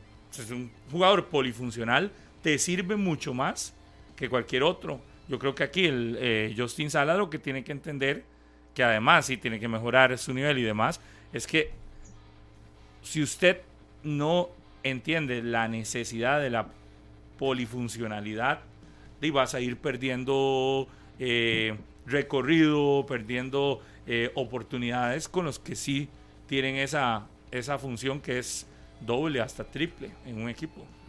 Y, eso yo lo veo muy, muy claro con algunos futbolistas. Yo ahora lo da el caso de, de Aaron Suárez en la liga. Aaron Suárez usted lo es solo medio campo. ¿Usted me permite darle un dato concreto a Harry McLean, Pablo? Porque Adelante, veo que, profe. por eso, porque para que me siga diciendo, profe, porque le tengo que seguir dando clases. Yo no sé de cuándo aquí usted pide permiso para que le den un dato a alguien. No, no, no, es que ahora el se dato lo, que quiera. Ahora diga se lo voy a pedir. diga- diga lo que tenga que decir. porque Harry nos dice que... ¿Pero por qué es eh, que le, que le Le mordió, el profe se mordió. No, no, no, no, es que usted Hable. vino, le estaba mintiendo a la gente, yo le voy a decir, Harry, vea, La lo- antes, que hable- antes de que diga cualquier cosa, Mentiroso. ¿cuál, ¿cuál defensa está jugando de volante? ¿Y cuál volante no está jugando? no, Fidel, pero yo Perdón, voy a dar un es que no hay nada más que decir. Todo lo No, es tiene que si hay es mucho que decir. Paja. Si hay mucho. Paja. Se lesionó Mariano, Harry, se lesionó Guzmán, se Si lesionó hay Ulises. mucho por decir, Paja. no, si hay mucho por decir, porque se convirtió Fidel en una pieza inamovible, incluso cuando esté. Guzmán ya disponible, Bueno, porque Fidel es el que juega. Pero ¿cuál es el dato? Que Justin Salas en los partidos del torneo anterior, en los últimos siete que revisé, que ingresó como variante, ¿por quién lo hizo? ¿Por quién lo hizo, Harry? Dígalo usted, usted buscó el dato. por dígalo. Jefferson Brenes o por. Ulises Segura que en otros partidos vuelvo acompañó a Fidel. Entonces, ¿quiénes le ganaron el puesto a Justin Salas? Fueron Jefferson Brenes y Ulises Segura, no Fidel Escobar. Profe, si usted me que quede mí, claro, si usted- si usted el dato es contundente. Si- Sale, Uli- sale Jefferson, entra Justin. Sale Ulises, entra Justin. No, no es que sale Fidel y entra Justin, porque si no, no jugaría nunca. Vuelvo y le Es repito. Jefferson Brenes quien Ya, le profe, ganó el puesto, vea, Harry. profe, Ya que, es usted, ya que usted fue a Jefferson buscar, usted Brenes. solo busca los datos que le convienen, pero cuando el Saprissa ha tenido que cerrar Félix, ¿qué es lo que hace? Saca a Fidel del medio, lo pone atrás y pasa una línea de tres. Entonces, es También, muy poco. también es muy lo puede poco- hacer. Espere, profe, silencio, yo le doy chance de hablar. Es muy poco. entró por, eh, por eh, Douglas. es muy poco probable que vaya a sacar a Fidel porque es un jugador polifuncional. Pero, ¿sabe? Porque que este de- otro- Ay, Harry, por Dios. usted no- Usted viene, saca datos, saca pecho. Cuando uno le. Sí, porque rebate, lo acabo- lo no tiene acabo- nada que hacer. No, pero Harry, le acabo gente de dar una clase magistral, Usted- no, como usted- decía usted Iñaki Alonso, humilde. una Usted- masterclass de usted es datos. poco humilde. Le pregunto, ¿por qué? Y le voy a dar mi argumento. Es poco probable que salga Fidel, es poco probable porque es un jugador que le puede cumplir para cerrar filas, para hacer una línea de tres. Eso es más simple, o lo hacer Jefferson Yo sí esa de línea de, acuerdo. tres, Yo- yo- esa línea de tres que sí es estoy probable vérsela, es probable a que lo haga. no lo va a sacar. No, Nunca. jamás. Entonces, ¿Por por, qué? eso es que no si es la no lo usas competencia en de medio, Justin Salas. usar en cualquier Eh, parte. Por eso no es la competencia de Justin Salas. ¿Y cuántas veces ¿Quién? ha visto usted que pasa línea de tres el No, no, no. Saprissa? ¿Cuál volante? Como lo está poniendo Harry ¿Cuál- con no, ese ¿cuál ejemplo. volante está en la Harry, con. Vladimir Una Quesada, con. Vladimir Quesada, ¿hace cuánto usted no ve una línea de pero yo tres sí estoy de acuerdo con lo de? Serrano. Para Es- mí, Harry, Una el- pregunta. los que le han robado la Póngase más serio titularidad a Justin son Una pregunta. Jefferson Brenes, Ulises. Eh, profe, ¿cuál defensa está bueno en el medio campo? ¿Y cuál volante está en la Harry, que esa pregunta es absurda. No, ¿cuál absurda? Esa pregunta es absurda. Ninguna pregunta sorry. es absurda, profe. Me Sorry. sorry. Diga eso. Ese- a los ¿sabe estudiantes no se dicen esas cosas, profe. Qué mal quedaste. Es una máster, claro, ahí sí es una charlatanería. Ningún profe dice que preguntas son malas. Harry, bueno, Me extraña, profe. bueno, bueno, pero es Perdón, que olvide- el, término profe lo está no poniendo conmigo. usted. Yo no soy profesor Oiga, suyo, pero- pero, lo que le estoy diciendo es que su pregunta es absurda pero- porque usted porque bien sabe no hay- la respuesta. no hay pregunta y bien sabe el No por qué Fidel. Escobar es el volante titularísimo de la Porque liga no está del Guzmán. perdón. Porque no está David Guzmán. Pero yo creo que se lo ganó y porque por es el eso, mejor. Para, para mí el tema, yo creo que es que Fidel es asume esa posición por la ausencia de Guzmán. Y quien le gana a Justin el, el, el puesto, sí, eso, Jefferson o Ulises, sí. Gracias, Pablo. Por Sencillo. lo que, lo- porque Guzmán, porque Fidel asume el- lo que ha dejado Guzmán. No, me parece, ¿no? Por completo. Y Guzmán No. era titularísimo. No, Sí. Sí, Sí, porque cuando era Guzmán, Sí, Fidel era sí. central. sí, Harrick, Es sí. que era Salas, Guzmán y Mariano. ahí está. Ajá. ¿Y quién se lesionó? Que era Guzmán. ¿Y entre- quién está jugando ahora? Y no Entonces se ha entra lesionado. Fidel. Ah, exactamente. Ajá. Exacto. Y, usted- y Pablo, Salas, usted y Salas, lo entendió a la Jefferson, perfección. y, Ulises. Salas es Jefferson Sí, Ulises. por eso. Porque Fidel asume lo de Guzmán, porque Fidel en esa época era central, junto a, a Kendall, ¿no? Imagínate que la posición de, de Guzmán la asume Brenes porque es más, juega más hacia arriba, más estático, como 5 es, es Fidel. Yo no entiendo qué clase de explicación está dando el señor profesor. ¿Y Guzmán qué es? Harrick. Oiga, pero Fidel no solo es un 5, yo veo a Fidel armando también. Ha- Harrick dice que por la naturaleza es eh, Fidel. Porque si, bueno, usted ve a Guzmán como más mixto. Exacto, yo Guzmán no y lo a como- Salas más candado. Claro, por supuesto. Sí. Obvio, por eso estoy dando mi argumento. Porque para mí es más marcador Salas que Ah, pero lo Guzmán. he dicho hace rato. si No, era no, es que no hace falta. No, el no, profe, no, el no, profe, no, no. El profe dice que No, no, es no. Y tampoco, y tampoco es eso. Ah. Tampoco es eso. Es lo que el Sí, pero lo puede decir. No, ¿por no, que, diga lo que quiera. Yo no estoy de acuerdo. Es lo que le estoy diciendo. Pero entonces para Serrano, ¿quién es más mixto? No sé, pregúntele. ¿Guzmán o Salas? Salas. ¿Qué? Salas. Y él mismo Ah, lo ha no, ya, aceptado. ya, ya, ya, pero él mismo lo ha dicho. Él mismo lo ha dicho. Él mismo lo ha dicho que él bien, es profe. más mixto y que le gusta nota. más estar cerca de No, Mariano. que le guste, le guste. Voy a Otra anotar cosa es que lo sea. De ahí. Otra cosa es que lo sea. El profe dijo hoy. Ay, Harrick. ya lo anoté. Puta. No, que dicha que lo anotó. Y anote la la clase, mano. anote la clase que la le acabo de dar. Y anote los datos también, concretos. No se Concretos. muerda, Carlitos. No, es que los datos son concretos, Harry. Usted ¿Por qué, sale, ¿por qué sale. Jefferson Brenes por Justin Salas? Pues se puede decir lo que usted quiera, no me va a convencer lo que usted está diciendo. se puede No, no, y usted está bien, no lo quiero convencer. Ya, puede ya, le, ser. ya le enseñé. Ya le di mi punto de vista. Cuando uno dice, voy a anotar, y se acuerda como cuando uno, Ah, sí. digamos, porque de esto es nada que ver con lo que están hablando, pero me acordé que íbamos el sábado para Guanacaste y nos contaba nuestro compañero Coto que hicieron una, no sé si era un estudio algo así, como una evaluación con chiquitos y Ajá. papás, y a los papás les decían, haga la señal, la seña de que está llamando por teléfono. Y los papás, ¿cómo harían ustedes la seña? Y así. Ajá, ¿verdad? Con los dos dedos acá. Ajá, ¿Cómo lo hace usted? Serrano, la seña de que está llamando por teléfono. ¿Así? Sí, ¿verdad? Y los chiquitos, ¿saben cómo su hacen? seña, es su seña. ¿Saben Mar- cómo hacen los marcando. chiquitos? No, así. Eh, Estamos en Ah. radio, como agarrando el celular. Ah, Viendo ok. Sí, porque ellos no vivieron esa época, ¿verdad? Ajá. Entonces, sí, sí, sí, por la me, forma, por la me forma. hace gracia porque Harry dice, voy a anotar, y hace como que tiene una libreta. Usted dice, voy a anotar, y hace así, con el celular. Al estilo de antes. Sí, sí. Sí, sí. Eh, Es un paréntesis, algo que nada que ver, pero Pero me llamó bien. demasiado la atención porque me hizo gracia. La masterclass que me dio el profe, voy a sentarme a volverla a escuchar y aprender. Pero ¿cuál? ¿La que le dio ¿Cuál de todas? Serrano? O la que le No, acaba no. de dar Pablo. No, eso no, lo la, fue una, la barbaridad que he dicho el día de hoy. un entremés. Eso no lo escucho. Lo de mixto, ve, ahí Es tiene que- una, ahí tiene una guardada ya. sí, nada, nada, Dave, imagínese venir a decir que Fidel Escobar fue quien mandó a la suplencia, a la grada, a Justin Salas. Esa está Una- peor una que pregu- una cualquier pregunta otra. Para cualquiera que esté escuchando. Una pregunta Peor. Harry, Un peor, peor. un volante, ¿qué, ¿cómo lo interpretan ustedes? Fidel Escobar, un defensa Fidel, banqueó. Fidel Escobar, Cuando Fidel, Fidel viene a Costa Rica, banquea. lo traen como defensa central. Sí, y es campeón como Sorprende central. a todo mundo el señor Vladimir y lo pone en la media cancha. Y no estoy diciendo nada absurdo, son hechos concretos. Y el volante que era indiscutible fue Justin Salas, que desapareció de las formaciones.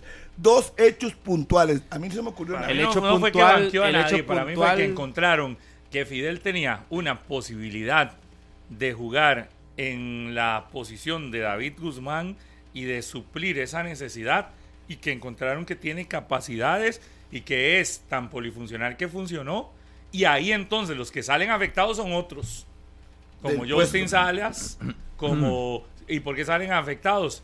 porque entonces el puesto de Justin lo agarra eh, Jefferson o Ulises y así. ¿Cuándo Es vio que usted, es que Harry? Espérese, cuentas- Harry, un espérese. momento, Yo sé que no lo voy a convencer. pero- Pero, pero no, ¿cuándo pero usted, si antes de que se lesionara perdón. Guzmán, vio a Fidel Escobar en la media cancha? No voy a contestar eso porque no, no me interesa. Sí, Si, porque- si al final de cuentas usted me dice a mí, Jefferson Brenes es el titular en el medio campo a la par de Mariano, a la par de Ulises, insulsa. yo digo, sí, sí, no fue un defensor. Entonces, al ser un defensor que tiene condiciones de jugar de volante, para Oiga. mí el, de- el damnificado es el volante. Qué, buen, qué bueno Marco Ureña en esa posición que le están poniendo en el Cartaginés, ¿verdad? Desde el cierre del torneo anterior. Se ve una mejor versión de Ureña a que si lo pones como centro delantero compitiéndole a Marcel. Me parece que esa es una posición en donde le están aprovechando cualidades a Marco Ureña eh, sin necesidad de que sea un delantero goleador. Ahí prácticamente está en el medio campo armando. Y lo del Cartaginés me llama poderosamente la atención también con un Fred Cedeño, que parece ya se ganó titularidad por condiciones, me parece bien, que lo hace bien. Y lo otro es darle minutos a José Luis Quirós es garantía. Es un buen jugador este José Luis Quirós y le está dando minutos que en un momento anterior a- en el Cartaginés usted lo veía un día titular, otro día no, un día sí, otro día no. Ahorita le están dando chance. Pero ha cometido dos dando- penales consecutivos. Sí, sí, yo sé, pero para mí ese es un jugador que en, en ataque el Cartaginés gana muchísimo en el contragolpe para partidos como el de ayer del Cartaginés. La velocidad de José Luis Quiroz, Marco Ureña y Allen Guevara le provocan dolores de cabeza seriosísimos al Saprissa porque esa explosividad que tiene en, esas, en esos hombres el cartaginés difícilmente la ha encontrado usted antes en otros jugadores que, eh, que utilizaba el cartaginés por esas posiciones. Yo hoy lo que veo es, le está apostando a mucha velocidad y veo, el, el domingo el cartaginés va para la juela Ajá. Me encantaría ver esa velocidad de, de- cartaginés con, con la marca de, de la zona defensiva de la liga, a ver qué, qué, qué le proponen, porque ya ahí sí yo creo que puede ser un juego abierto. Un cartaginés proponiendo y una liga que en teoría le proponen también, que es lo que se ha dicho, a la liga le llegan a cerrar. Yo siento que ahora sí, el, el- el- el jueves en San Carlos y el domingo en Arajuela contra Cartaginés, ya va a tener rivales que no van a, a irse a encerrar. Y creo que lo del Cartaginés es muy evidente. Lo del Cartaginés no, no es llegarse a encerrar. Cartaginés, los partidos que no hemos visto, perdió uno, eso sí, pero han sido eh, partidos de propuesta Es y es un de generar. Eh, yo estoy viendo una planilla y escuchando las declaraciones ayer de Kevin Briseño. eh, antes era un equipo roto completamente con Guanchop. Que incluso él no tiene reparo en mencionar que tuvo problemas no solo con él, sino con un montón de gente en el equipo que ya prácticamente nadie quería ir a entrenar. Así lo dijo el, el guardameta titular del Cartaginés. Y así que expectativas se puede centrar en una planilla que tiene entre ceja y ceja al técnico que ya no motiva absolutamente nada. Y ahora con la llegada del cuerpo técnico mexicano con la aplicación física y la recuperación de algunos jugadores estamos viendo un cartaginés que eh, para mí la realidad del cartaginés eh, en la última época es probarse partido a partido. Ayer lo hizo me parece muy bien en una buena versión pero ya se borra por completo y tiene que demostrar lo que hizo ayer tiene que demostrarlo mañana contra Grecia.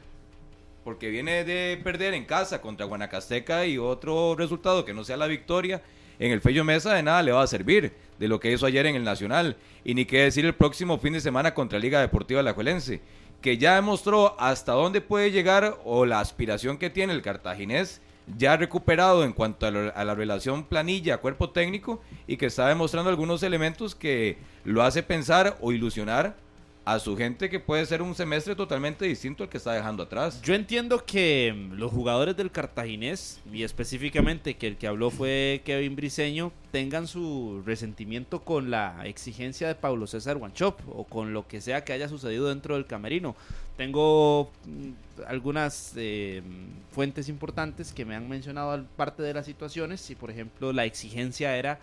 eh, no se negociaba en ese camerino. Pero yo a lo que voy es que el cartaginés se notó que estaba roto, no con Pablo César Guanchop, porque sí, Pablo igual. César Guanchop los deja en la tercera posición de la tabla Si no, no y los deja peleando por ir a un repechaje eh, para asistir a la Copa de Campeones. Cartaginés pierde eso el repechaje y pierde esa posición en la tabla, no con Pablo César, César Wanchop, eso lo, lo, lo pierde con Mauricio Wright y el equipo. La decadencia de resultados no la tiene con Wanchop, la tiene con Wright. Pero con Entonces Wright que nos vengan a vender ahora que todo fue culpa de Wanchop, eximen a, a Wright, que en el último periodo tuvo un 33% de rendimiento, a mí me parece hasta injusto, hasta injusto con Sí, pero yo creo que también devolverse al. Yo siento que es ver lo del cartaginés Y lo de ahora es bueno. Y lo no, del no, y lo de cartaginés ahora ahora bueno. yo siento que es, que es Y- un y- cartaginés Y lo de ahora es bueno y le da constancia y se ha dicho para muchos fue el equipo peor reforzado solo por llevar a, a Diego González nada más. Y se nota, yo insisto, es trabajo. Y Ayer que en debutó. cancha se, se nota el trabajo de, del eh, cuerpo técnico nuevo que tiene el cuadro brumoso. Pero venir a Vea, tenía responsabilizar tiempo. otras acciones por Chu- para, para, para César me parece injusto. Tenía tiempo de no ver lo que vi ayer en el Nacional cuando terminó el partido. En Cartaginés, en otros equipos sí lo he visto, en Cartaginés no lo había visto desde hacía rato. Terminó el juego, los que no jugaron y los que entraron menos de 20, 25 minutos se quedaron haciendo trabajo físico en, el, en la cancha del Estadio Nacional. Y yo creo que eso es una muestra clara. No sé si encontró físicamente bien el equipo o no, pero que los está poniendo físicamente a competir. Yo creo que esa es la muestra y hay una evidencia. Y, y creo que eso hay que resaltarlo también. Sí, el pero- equipo que corre 90 minutos ayer tuvo en, los, en el cierre del partido una serie de ocasiones el cartaginés para ganar el juego también. No, y, y hay gente que hoy está en la banca o en la gradería del cartaginés que el torneo anterior tenía minutos y uno no entendía por qué. Prácticamente Flores, por no ejemplo. cuenta. eh, Douglas López, Cristian Martínez. Pero juegan un ratito, pero por, por, eso, pero ejemplo, es que antes eran titularísimos y aparecían en partidos en, importantes en de este nuevo sistema del cartaginés, o estilo, no sistema, en este nuevo estilo del, cartaginés, yo le veo muy poca posibilidad a jugadores más lentos. Que no conocía, lo digo. El técnico quiere buscar la- lo que hace el fútbol mexicano, mucha dinámica. Y de hecho que va- lo va a No, trabajar. no, y, y hay elementos marcados también, Harry, que, eh, el arranque de Marcel, la recuperación de Marco Ureña, cuando aquí en su momento don Leo Vargas prácticamente lo estaba despidiendo de la planilla, que iba a analizar qué iba a pasar con Marco Ureña por la cantidad de pero le lesiones. encontraron otra posición. Y lo está recuperando Ureña, el arranque de Marcel, la aparición de Víctor Murillo en esa zona del campo. también. Y, y ahí son distintos protagonistas de este Cartaginés, que además eh, la idea colectiva y el cuerpo técnico eh, mexicano tienen un arranque aceptable del equipo brumoso. Y partidos como los de ayer lo terminan de comprobar. Para mí está demostrando que no necesita, que, que los jugadores lentos no van a tener mucha cabida. Dos, que no está necesitado. Ahora me preguntaba Andrés Valverde, que nos está siguiendo en, en el programa, me preguntaba que si le hacía falta un 10 a como está jugando y el cartaginés para mí no le hace falta un 10. Que venga a hacerle más lento el juego. Yo creo que el cartaginés hoy, si ocuparía un 10, tiene que ser un 10 de esos de Moderno. primer toque. No el 10 de no, no- no el 10 de sostener la pelota para ver dónde la lleva. No, no, yo a como veo el cartaginés es un si quieren, tiene que ser un 10 de primera. No de sostener tanto balón y a lo que veo hoy desde el cartaginés no le está haciendo falta. Un hombre en medio campo así un 10, lo veo más bien a Marco Ureña generando de primera. Sí, sí, Allen Guevara, que también se mete en ocasiones a volantear. Sí. Pero esa, esa propuesta. No Habrá que ver cuánto, porque el Cartaginés tiene pelea con San Carlos, al igual que todos los demás, pero por un cuarto puesto con San Carlos, con Guanacasteca, que no está haciendo mal las cosas. Qué buena esa lucha de tres. Entonces ahí, ahí tendrá, y además el Cartaginés con la lucha por, con Guanacasteca por la situación esta de la CONCACAF, ¿verdad? De la Copa Centroamericana. Entonces está, está bonito. 10 y 23, hacemos una pausa. Fandeli lanza la nueva línea de abrasivos en corte y desbaste grano cerámico. Mayor poder de corte, alta productividad, de venta en las mejores ferreterías del país. Fandeli, ya regresamos. 10 con 28 en la mañana, gracias por continuar con nosotros acá en 120 minutos. Línea de herramientas Trooper con más de 60 años de experiencia en el mercado de herramientas y productos para la industria ferretera. El mejor desempeño y calidad garantizados. Consígalas en las mejores ferreterías del país. Unidos Mayoreo, líder en distribución de la marca Trooper en Costa Rica. Continuamos a las 10 con 29. Ya hablamos del Saprisa. Aunque lo del Saprisa nada más me quedaba un detalle pendiente. El arranque es malo del Saprisa. El arranque, si hablamos del tricampeón que venía y viene de resultados muy positivos y, y buenos a nivel de campeonato nacional, pero en la posición en la que está y los resultados del jueves y ayer domingo, para mí, a nivel general, en el arranque, tres fechas, para mí es un inicio malo del Deportivo Saprissa. Falta hablar de San Carlos, que fue al estadio Carlos Alvarado. Anotación de Gabriel Leiva. El y- mérito de ganarle a un Sí, equipo fuerte. Sí, total. Y, ese, Sí. y es un, no solo un equipo fuerte, es un equipo que, que, que está de local, ¿verdad? A pesar de que, eh, bueno, no, ya ese es la cancha local mientras se termina de construir el nuevo Rosabal Cordero. Entonces sí, de local en, el, en Santa Bárbara, que se ve bonito ese estadio, la verdad.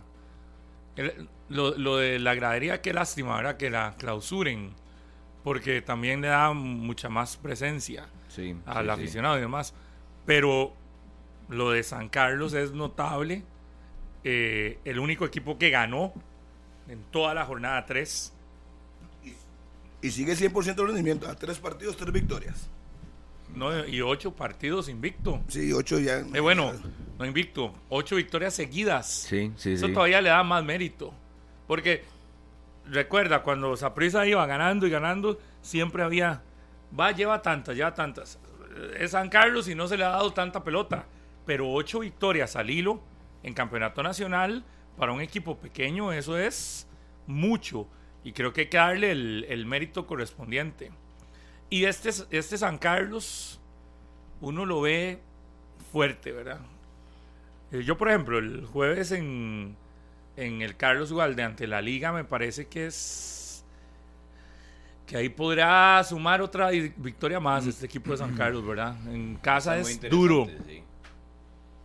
Yo creo que parte de la clave de San Carlos, además del cuerpo técnico y Luis Antonio Marín, eh, Pablo, compañeros, es que se dieron cuenta, porque obviamente la dirigencia va en el día a día, y fueron conscientes del buen cierre del torneo anterior y que la planilla prácticamente no se tocó. La planilla en cuanto a salidas, llegadas, algún tipo de contratación, se reforzaron con, con Paulo Fonseca, que llegó para este campeonato nacional, es titular. Eh, un futbolista también Peraza, creo que es canterano. Peraza. Es canterano, sí, ¿no? sí, es canterano. Del torneo anterior canterano. sumando Bueno, estaba minutos. gozando, ¿no? Y a eso hay que sumarle buena estructura en el medio campo, McDonald, que McDonald siempre es importante, nunca se puede descartar a un goleador con las cifras y lo que representa a nivel histórico del fútbol nacional. Una figura como Jonathan McDonald y al final incluso usted observa la banca sancarleña y es gente muy pesada e importante que cuando ingresa al terreno de juego llega a aportar y otro elemento que se me quedaba, el portero que está teniendo. De Dani Carvajal, portero de campeonatos, portero de experiencia. título. Eh, Es un portero de campeonato.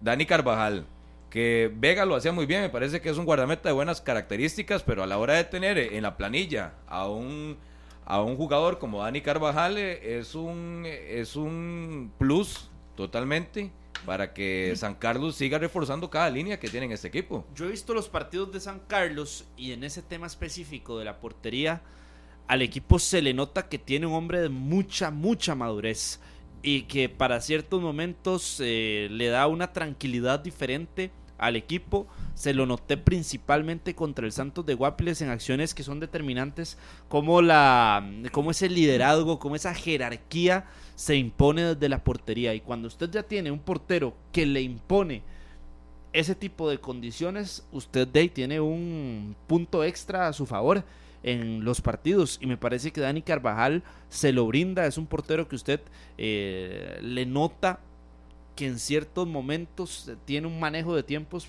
impecable, impecable. Además ya reaccionó en jugadas importantes para el equipo, ha sido figura. Y de media cancha hacia adelante, es un equipo que está también muy bien trabajado. Porque yo entiendo, sí, hay figuras, hay jugadores importantes, pero el trabajo de Luis Antonio Marín se nota. Y yo siempre he sido de la teoría de que el trabajo cuando se nota de Luis Antonio Marín es un trabajo muy bueno. En Herediano los llevó a una final, se terminó yendo, no lo dejaron ni siquiera iniciar el torneo siguiente, se fue y también estuvo en el Santos de Guapiles, de, tenía un equipo que era último y lo convirtió en un equipo protagonista en eh, las primeras posiciones de la tabla, después lo agarra Eric Rodríguez y es un equipo que va con CACAF. El trabajo de Luis Marín es impecable cuando se le permite y cuando los equipos agarran la idea que él tiene. Sí, pero en Pérez no le fue tan bien, no tenía tantos recursos, le costó un mundo, pero obviamente San Carlos apuesta, le da la oportunidad y Marín pues ahí trabajando tranquilo, ahí va ganando momentos, ganando puntos, ocho partidos consecutivos, ya mete a San Carlos en una tónica importante, distinta, todo el mundo tiene que volver hacia atrás al equipo norteño y que queda muy claro que ese equipo de San Carlos juega ante la liga, un partido Hecho. interesante el próximo Hecho. día jueves y queda claro que vamos a ver qué- cómo se comporta. Y lo Dani Carvajal es un portero que está equipo grande, es una selección, se fue de legionario casi cinco años en Japón, está poniendo toda su experiencia a manifiesto a favor del equipo de San Carlos, es de ahí y por supuesto Pero hay que- jugadores, Harry, que se van y cuando vuelven de, vienen siendo los mismos. Dani Carvajal vino y se le nota esa madurez aún mayor a la que ya tenía en el Aquí nos revisamos varias veces en escenario deportivo y en Hablemos del Deporte. Y él, sí, cuando estuvo en Japón. Y él decía que le había ido bien, que ha madurado, que estar solo, está fuera de la selección, solo con su familia, le ha enseñado a valorar más el fútbol y tomó la decisión porque él pudo haberse quedado allá unos dos años más. A- a- Hay gente en San Carlos que se está quedando en la banca. Aquí estaba repasando el sábado anterior a Andrei Soto, Wilmer Azufeifa. Sí, porque. Andrei Soto es de las, de la de las cantera. perlas. Sí, lo que pasa es que Andrei Soto tiene, una competencia fuertísima por fuera, ¿verdad? Sí, la de sí. César Yanis, que César Yanis es un bien, jugador muy bien. que llegó a nuestro campeonato nacional eh, siendo seleccionado panameño, en algún momento pretendido por equipos importantes y llegó a San Carlos y demostró el por qué. Es una figura importante, jugador que tiene mucha Jürgen agilidad, Román también en la rápido. banca. Sí, El cubano Díaz. ajá. Daniel en la Díaz. banca. Es otro que juega por fuera, Daniel. Díaz. A- Acá el asunto serrano con San Carlos es si realmente se va a sostener a lo largo del tiempo en estas, ya quedan 19 fechas. Pronto tendrá que perder, nacional. ¿verdad? Ah, no, de que va a perder, va a perder. Por eso, Ahí el pero asunto pronto, es cómo ha pronto. trabajado mentalmente este equipo Pero y la ¿por qué planilla de Luis pronto? Antonio Marín. Bueno, Porque pronto, no es normal. pronto dice Serrano, yo Sí, no. pero ¿por qué pronto?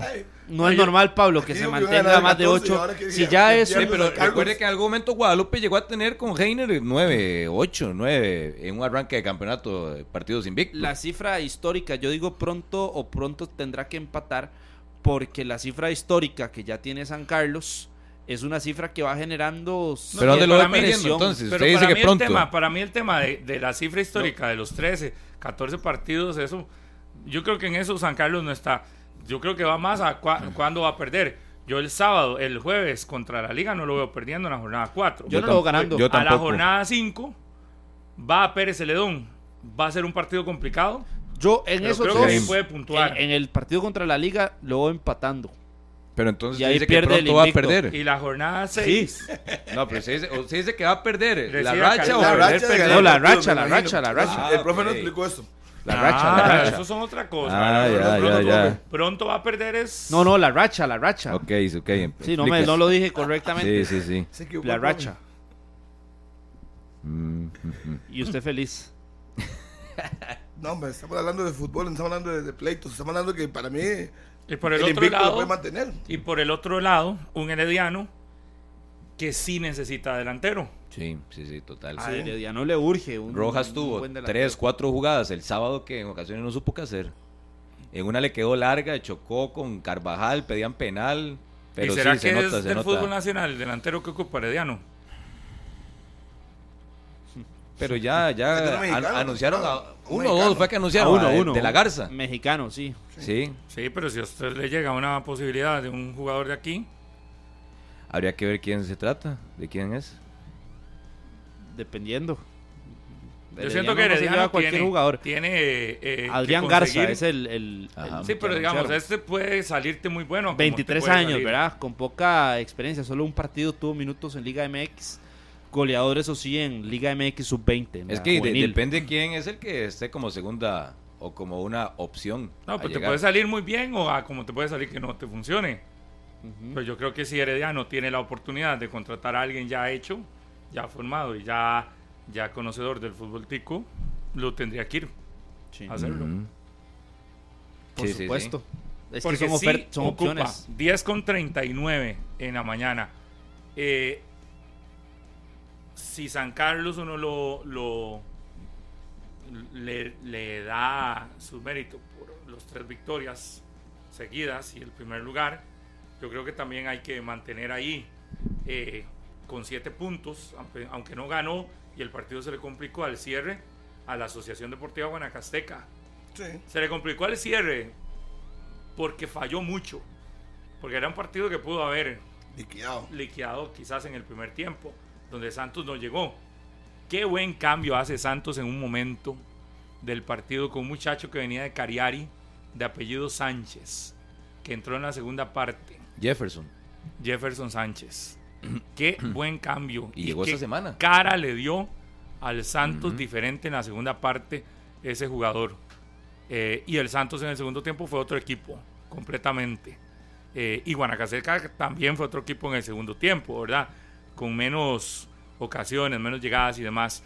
Pero, pero lo de Guanacasteca yo siento que es muy, muy bueno, Es a una, pesar del empate. es una extensión del torneo anterior. Me parece que hay que reconocer a Horacio Esquivel que a pesar de que empató con Santos, es una extensión. Uno lo ve jugando igual. No, pero el resultado es malo, el a ese, a partido No, le dan dos minutos más ¿Y quién gana? tres, y gana Guanacasteca. Ajá. No, es- el cierre de ese partido fue vibrante. Fue muy bueno el cierre. El cierre fue emocionante. Pero el resultado es malo, Pablo, para Sí, Guanacasteca. Sí, pero se compensa con la que malísimo, tuvo en Cartago. malísimo. Y pocas veces estoy de acuerdo con Horacio en las conferencias de prensa, pero en una de las frases que lanza el técnico Nicoyano el, el sábado es que por partidos como el del sábado, del fin de semana, No No no clasificaron. Ujú. Y le pasó el, torneo anterior cuando no venció a, a Pérez Celedón, creo que fue a Grecia también, que, que no le logró ganar y que al final fueron puntos que le hicieron falta en la tabla para clasificar a la siguiente ronda. Es que les hizo falta tranquilidad para anotar. Porque en el primer tiempo la ADG fue muy superior a Santos. Santos tuvo esta, pero Santos no llegaba prácticamente. Y la ADG lo intentaba, lo intentaba, lo intentaba. Y de- desaprovechó. Sí, esa de José Pablo Córdoba. Esa de Córdoba es impresionante. vio el partido completo, Pablo, y que estuvo presente en el Chorotega, ¿cómo valora? ¿Cómo valora Córdoba? Usted que vio el partido completo, que estuvo en el estadio. Mm, bien, sí, sí, bien. Quizás no es su mejor partido, pero no, yo, yo no tengo, digamos, algo que. Porque usted, ¿qué le pareció? No, no, es que no escuché el partido por la radio y escuché que Andrei mencionó que a José Pablo Córdoba se le necesitaba pedir mejores eh, No fue su mejor juego. y mejores resultados. Y sobre todo entendiendo la situación de que se fue el Q y el eh, equipo guanacasteco necesita mejorar en esa zona ofensiva. No fue su mejor juego, pero tampoco fue un O desastre. mejorar no, necesita equilibrarse nuevamente a la figura que perdió. Para mí aquí el tema de Guanacasteca es cómo desaprovecha oportunidades. Eso es, desaprovecha mucha llegada. Y sí le hace falta la tranquilidad de la anotación, porque en la primera parte del partido bien Guanacasteca pudo haber quedado 2 a 0 y era justo. Un primer tiempo 2 a 0. Claro, pero porque Santos mucho. propuso poco, ¿verdad? Granado no está todavía. No, todavía no está. Todavía no. dijo con Estefan Munge una nota que tuvo por ahí, que la tendremos también en Noticias Repretel, que quiere y que se pone una cuota goleadora de más de siete goles, de entre No, seis, más de no. seis o siete goles. Para no digan que- eso, no digan eso. Para el que nos está viendo en, en televisión o en las redes, la jugada de San- ese Sánchez del que hablo fue el que acaba de hacer una jugada que casi termina en gol. Y luego esa de Jordi Evans, vea cómo le dan facilidad en marca. Y Evans aprovecha y saca un muy buen disparo. Y es zurda. Y empata el partido cuando nadie estaba esperando el empate de Santos. Pero es que el Santos entró en la segunda parte con otra actitud. Pero Pedro Leal sí lo que hace es verlo. La marca es mala. Parecía una competencia más bien entre Leal y, y Jordi Evans, a ver quién llegaba primero a la pelota. Y se sabía que iba a caer el gol de Santos porque Guanacasteca dejó de atacar. El segundo tiempo usted no veía a Guanacasteca atacando. Usted el segundo tiempo decía, ¿pero qué pasó? Los cambiaron, les cambiaron de uniforme en el medio Chip. tiempo, ¿sí? Extrañísimo. Y el Santos llegaba y llegaba y llegaba. Y se, en cualquier momento le da la vuelta al resultado. Y al minuto 87, lo que yo destaco de Guanacasteca es el cierre. Cuando usted le cae un gol al minuto 87, a- eh, en ocasiones puede decir ya el partido lo termina perdiendo. La actitud con la que sale esos últimos minutos, que al final dieron como nueve de reposición. Sí, fue. fueron nueve, nueve. Sí, nueve de reposición fue porque llegó un gol, muy buen gol de el equipo Raymond del Salas. Santos, de Raymond. Tres dedos le pegó a la pelota y la metió en el ángulo. Y con tres dedos, mayor mérito El para pase de jugador. Sánchez. Jefferson, jugador de Cariari en el torneo anterior. Es que como hay jugadores en Cariari. ¿Cómo salen, ah? Es increíble. La cantidad de jugadores de Cariari.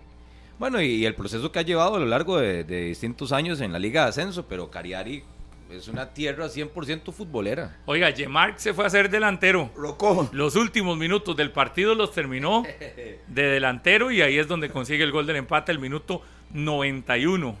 En el 88 cayó el gol de Santos, en el 91 el empate de Guanacasteca y esos últimos ocho minutos fueron Guanacasteca arriba, arriba, arriba, arriba y la intentaba. y no- es que. Pablo, yo por eso creo que no es un y creo que es un mal resultado para Guanacasteca porque era sumar dos más, ¿verdad? Y de ampliar la ventaja a, a dos con Cartaginés y sería ampliar la ventaja a dos partidos también con el Cartaginés en esa zona baja, en esa zona del cuarto lugar que es la zona para asistir a Copa Centroamericana. Usted sabe que, que hay momentos Y de ahí donde la necesidad. Ojalá mejor no se le dijera a los equipos lo que pueden romper. Yo creo que eso que le decían que nunca en la historia Guanacasteca había ganado tres partidos de arranque del torneo. Dice Josimar hasta hicieron una charla antes de iniciar el juego. Yo siento que a veces es mejor a los equipos así no decirles. Digamos, como mantenerlos al margen de todo eso. Para que no se les llene la cabeza. entra con una presión adicional, que hay que Sí. ganar, que hay que hacer historia. Siento que, que el equipo guanacasteco ha hecho historia en los últimos partidos y demás, sin necesidad de estar viendo si rompen una racha o no la rompen. Entonces se les- a veces se cargan más de la Sí, cuenta. pero ya rompieron una, ¿verdad? Desde el regreso a la primera división no habían ganado nunca un partido eh, inaugural del torneo, ya lo ganaron. Y ya rompieron otra porque ganaron dos consecutivos. no lo Pero por eso yo digo que eso, que eso no lo deberíamos. Sí, sí. Es decir, dentro de un De, equipo, no, eh, para que lo ese tengan tema de ahí. las rachas no debería de ser tema. Para que lo tengan. Porque en ocasiones eso más bien genera una presión. Por eso yo le decía que San Carlos lo veía pronto ya a las puertas de perder esa racha. Por lo mismo. Si empiezan a todo el mundo a decirles, mire, ya van por nueve, de sí. Es- pero ahorita Sí. todo el mundo estaba enfocado en la racha de Saprisa. Como ya la Saprisa La no se pudo, Ajá. ahora La de se San enfoca Carlos. en la de San Carlos. Creo que hay que dejarlos, que sigan ahí. Dije que el pato nade. Y habría que ver rachas para mal. Ahí puse en mi Instagram una cajita de preguntas eh, en donde nos están escuchando. Y vea, le voy a leer algunas. De Ciudad Quesada. En el Instagram, arroba Pablo Gus. Me dice Jeremy Mendoza. Aquí lo estoy viendo por Facebook. Eso, mi amigo Jeremy. Mm. Miguelito LS23. ¿Qué pasó con Venegas? Dice. Todos nos preguntamos lo mismo. No sabemos qué pasó. Oficialmente no hay nada. Nada más, tiene contrato hasta diciembre del 2024, ¿verdad? Le queda un año de contrato con la liga. Para salir tendría que llegar a un acuerdo de salir. con- Tendría que llegar a algún acuerdo porque tiene todavía un Pero año de contrato. Tanto así. Ya hablando de posibles salidas. No, no, yo le estoy diciendo. Si Sí, alguien pero- no está no, no. cómodo, a veces No, no, mejor pero- tomar una decisión, ¿no? Tanto así. De ahí. Si no está feliz. Entonces, Tan- Todo el mundo está fe- No, pero incómodo. sería- Entonces, sería un vacilón. Todo el mundo lo haciendo hace un rato. Sí, pero es que ayer, Sí, ayer, pero, ayer borró todo en sus redes sociales. Juepuchi. O se lo plagiaron. No. No, no. Sí lo borró. Ujú. Sí lo borró. Todo. Yo todo. nada más le anticipo que tiene contrato hasta el 2024 porque hay muchos eh, rumores y situaciones que Él quería hay. llamar la atención y lo logró.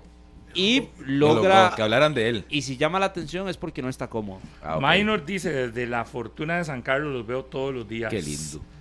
Luis Jo, Dijo Alvarado. ajá, dice que está en Moncho, escuchándonos, viéndonos. A Zamora dice en IBM Costa Rica. Bra Araya, Bray Araya dice en Alajuelita City. Juanca Carranza desde Ohio, como hace muchos años. Ah, yo tengo unos saludos, sí, cierto. H. Martínez en Paraíso de Cartago. Esperamos que hagan 120 acá en el pueblo. Fran Carazo desde Carretera. Viva la ADG, dice Fran. Uriel Peña, saludos a Uriel Peña. No es Uriel tercero, pero es Uriel Peña. Saludos Marvin a- Briseño desde Nicoya. Ver Salazar desde Bagaces, Guanacaste. Todos esos se están dejándome. Diego- Arroba Pablo Gus. Diego Jiménez en Desamparados de la Juela y a Carlos Cornejo y Ligia Cornejo en Milwaukee, en Estados Unidos, que todas las mañanas están pendientes de 120 minutos. Pepe Cruz desde la radio dice, nos está escuchando. Saludos para la maléfica y para la linda. Estaban fuera del Morera Soto. Dice: Yo me levanto todos los días a verlos. Salúdeme como la maléfica. Dice Febe que va de líder en la quiniela. Ah, ¿en Con serio? 14 puntos. Sí, lo que pasa es que ahí todos están empatados. Desde Oramuno, todos los días, Luis Gómez. Coqui dice, desde Ciudad Quesada, qué lindo ser sancarleño. Aarón, desde Nicoya, con mucho calor. Oiga, viera el sábado ese sol pegándonos de frente. Ahí el cuando usted va a esos lugares, tiene que ir preparado a eso. Yo eso, yo dije, yo Sí, con- sí, sí. Ya me- mi conciencia ya iba pensando, en mi conciencia, en mi mente ya iba pensando que iba a llevarme un baño de sol para uno estar adaptado, porque qué baño de sol realmente en estos veranos hermosos allá en Guanacaste. Y ahora Randy, desde Nicoya, vea qué montón de gente desde Nicoya. Kervin Villalobos dice que nos ve por Facebook. Me preguntan que cuándo vamos a hacer 120 en el parque de Nicoya. Qué lindo, ¿verdad? Con la iglesia. Al viejo Bernie, saludos. Siempre recuerda a muchos colegas, al viejo Bernie. Viviani Vega dice, dice desde San José Centro. ¿Por qué no jugó moto el sábado? ¿Qué es eso? Moya. Debe ser Moya. Ah, Moya, debe ser, sí. Sí, la Sobrecarga. Sobrecarga. England Alphonse, Luigi Mora, Andrews, Rolando Betancourt y Henry Brioca. Saludos también hasta Nicoya para Henry. Nacho 030 dice Cartaguito presente. Burillo 316 dice Desamparados en San Juan ¿Quién? de Dios. Su amigo. Murillo. No, no, otro Murillo. Ah, Otro ok. Murillo. Ah, bueno. Dice aquí desde el laboratorio de la clínica de Monteverde, siempre los escucho. Luisao en Instagram. Desde Ohio, Federico Hidalgo. Uf, qué montón de gente desde diferentes puntos. En la comodidad de mi cama, dice Lan Mayorga. Y qué dichosa, un lunes a esa hora. Ah, Arlu dice desde Saludos Ciudad para Ignacio, Colón. para Nacho. Nacho debe estar en... Ah, no, no, no han entrado a las clases. no, hasta el 8 de febrero, Este. Nacho debe estar más dormido a esta hora. Bueno, muchas gracias a todos los que están ahí escribiéndonos en diferentes partes del país. Eric Salas dice desde la capital del mundo que mal la liga. Dice Mau Montero desde la Unión de Cartago. Carlos Rodríguez. Hoy es la decisión del problema entre Mariano y Góndola. Góndola. La liga la ocho una. partidos de suspensión. A la una de la tarde en el Mariano colegio de abogados. multa. En el colegio de abogados a la una de la tarde. Ahí tendremos el detalle con André Aguilar en Noticias Repretel. Ok. Ya cómo está el asunto. Perfecto. Hacemos una pausa para venir a hablar de ese Punta Arenas Grecia. Estadio Lito Pérez el sábado pasado. Ahí los vi, Y del Sporting. comiendo ensalada de frutas. ¿De cuál equipo? ¿En Ahí dónde lo los vi. vio? Sport. ¿En dónde? Ah, ahí los vi. ¿Quién le mandó foto? no, no, no. Pregúntele a Coto cómo le fue en la entrada a Punta Arenas. Ah. Nada más antes de ir a la pausa. Cuando llegó al Estadio Lito Pérez. Fandeli lanza No la nueva contar. línea de abrasivos en corte y desbaste grano cerámico. Mayor poder de corte, alta productividad. De venta en las mejores ferreterías es Fandeli. Santa María de Dota, Los Santos, Carlos Fallas, Pura Vida, desde Correos de Costa Rica en Zapote, por Facebook, Kev Sánchez. Toda la gente, saludos. Ya volvemos.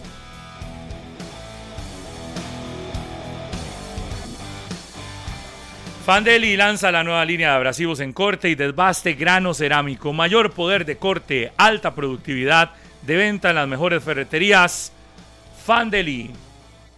Grecia y Punta Arenas empataron a cero en un partido donde, si bien el puerto jugó mejor, sigue, sigue sin ganar. Ese es el tema del equipo porteño. Y Grecia sigue puntuando y Grecia salió satisfecho con ese empate como visitante, ¿verdad? Y el puerto de no hace remates a marco, muy poco. Eh, Ya lanzó la promesa Douglas. El puerto no va a descender, dijo en la conferencia. Ya está lanzando. Yo no sé si es como para desviar un poco el asunto, saber que no está bien su equipo. Pero ya dijo en la conferencia, no descendemos. Se sabe que ese equipo necesita refuerzos. Le quedan Ya cuántos cambió días. medio equipo. ah. Le quedan nueve días. Ya- no ya. tiene peso en ofensiva. Ya cambió medio equipo para necesitar refuerzos. Es decir, ya las decisiones. Pero es que tomó. necesita más peso. Por eso, claro. pero ya, decisió, ya decisiones tomó. Lo que pasa es que lo que usted está queriendo, lo que más bien se debería decir es que se tomaron decisiones incorrectas. Yo le he y se visto reforzó mal el equipo. Los tres partidos. Sí, sí. Y en los tres partidos es lo mismo. Se nota que se reforzó mal el equipo. En los tres partidos En parte baja no tanto. Yo no lo veo mal, en parte baja. No, en zona ofensiva. en media cancha ofensiva, hacia adelante. no genera y- mucho. Dorian, Dorian- Rulen. Dorian es como Ese- para un rol secundario, no es como para que sea el gran y cada, delantero vez, titular. y cada vez menos minutos. Usted ha visto, ya, ya el- en la primera le dieron como 80 minutos, en el segundo partido le dieron como 60, 70 minutos y ya este fin de semana fue menos. Sí, es que mm, di, si no anotás, No, es que si sos delantero estás llamado a eso. Y el otro es Anthony Frías, Pero es que Es Frías es como más para jugar por el panameño. costado. Sí, pero más lo, rápido, lo más ha- rápido. lo- lo ha querido utilizar por pero dentro. entró Frías y generó más peligro que Dorian en todo el rato que estuvo, eso sí. Pero yo creo Sí. que igual le falta, le falta más experiencia. Yo creo que es un equipo plagado de promesas con poca experiencia. Desde Anferni Arias en la media cancha, por ejemplo, también. Ese no jugó lo- mal. No, no. Es el otro que llegó. Sí, el no jugó refuerzo. mal. De hecho, entró de cambio Sequeira contra la también, liga sí. y ya este fue titular. Y jugó como titular contra Zaprisa también. Saludos para mi amiga Silvia de la Monumental, allá en Nicoya.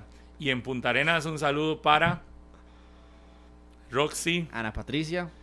Ana Patricia, bueno. Salguera, Doña Silvia Bolaños, toda la gente del puerto.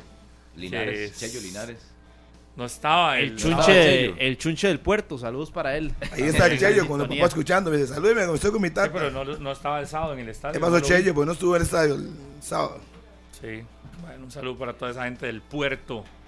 Yo le decía a doña Silvia que uno no desearía que se pierda, No, que no, se no. descienda a Punta Arenas, pero necesita, Punta Arenas necesita goles. Si, si no hay, nadie los hace, o no jugó mal. No, ah, El bueno, yo no sábado lo vi, jugó yo no lo mal. vi. Lo que vi fue a San Román de una vez con la presentación del técnico. Y lloró y todo, San Sí, Román. sí, Se sí. Y Chao, que Se chao. voy, venga, siéntese, abrazo y media conferencia. es- Sí, sí, sí. Rica, se sabe el cosas. negocio, se sabe el negocio, San Román. Sí, de Febe que saluda, ¿cómo es? Gustavo Segura Benavides, amigo de Febe Cruz. Le mando un saludo, Febe. Pablo Escalante, que ahí nos dice que nos está viendo. A tanta gente en Podas de Alajuela, eh, en Pérez Celedón, que viva el campeón, dice Heiner. Dice desde el gym de Alajuela, salúdenme a Martínez, me lo topé en el estadio de la liga y en el hotel en el que andaban, dice José. Saludos, pura vida. Ya no leo más, mejor nos vamos. Aquí le mandan, ¿se acuerdan que nos saludaron desde un laboratorio en Monteverde? Hay alguien haciendo fila, dice. Rápido. Chao, nos vamos. Hasta luego. Hasta mañana. Este programa fue una producción de Radio Monumental.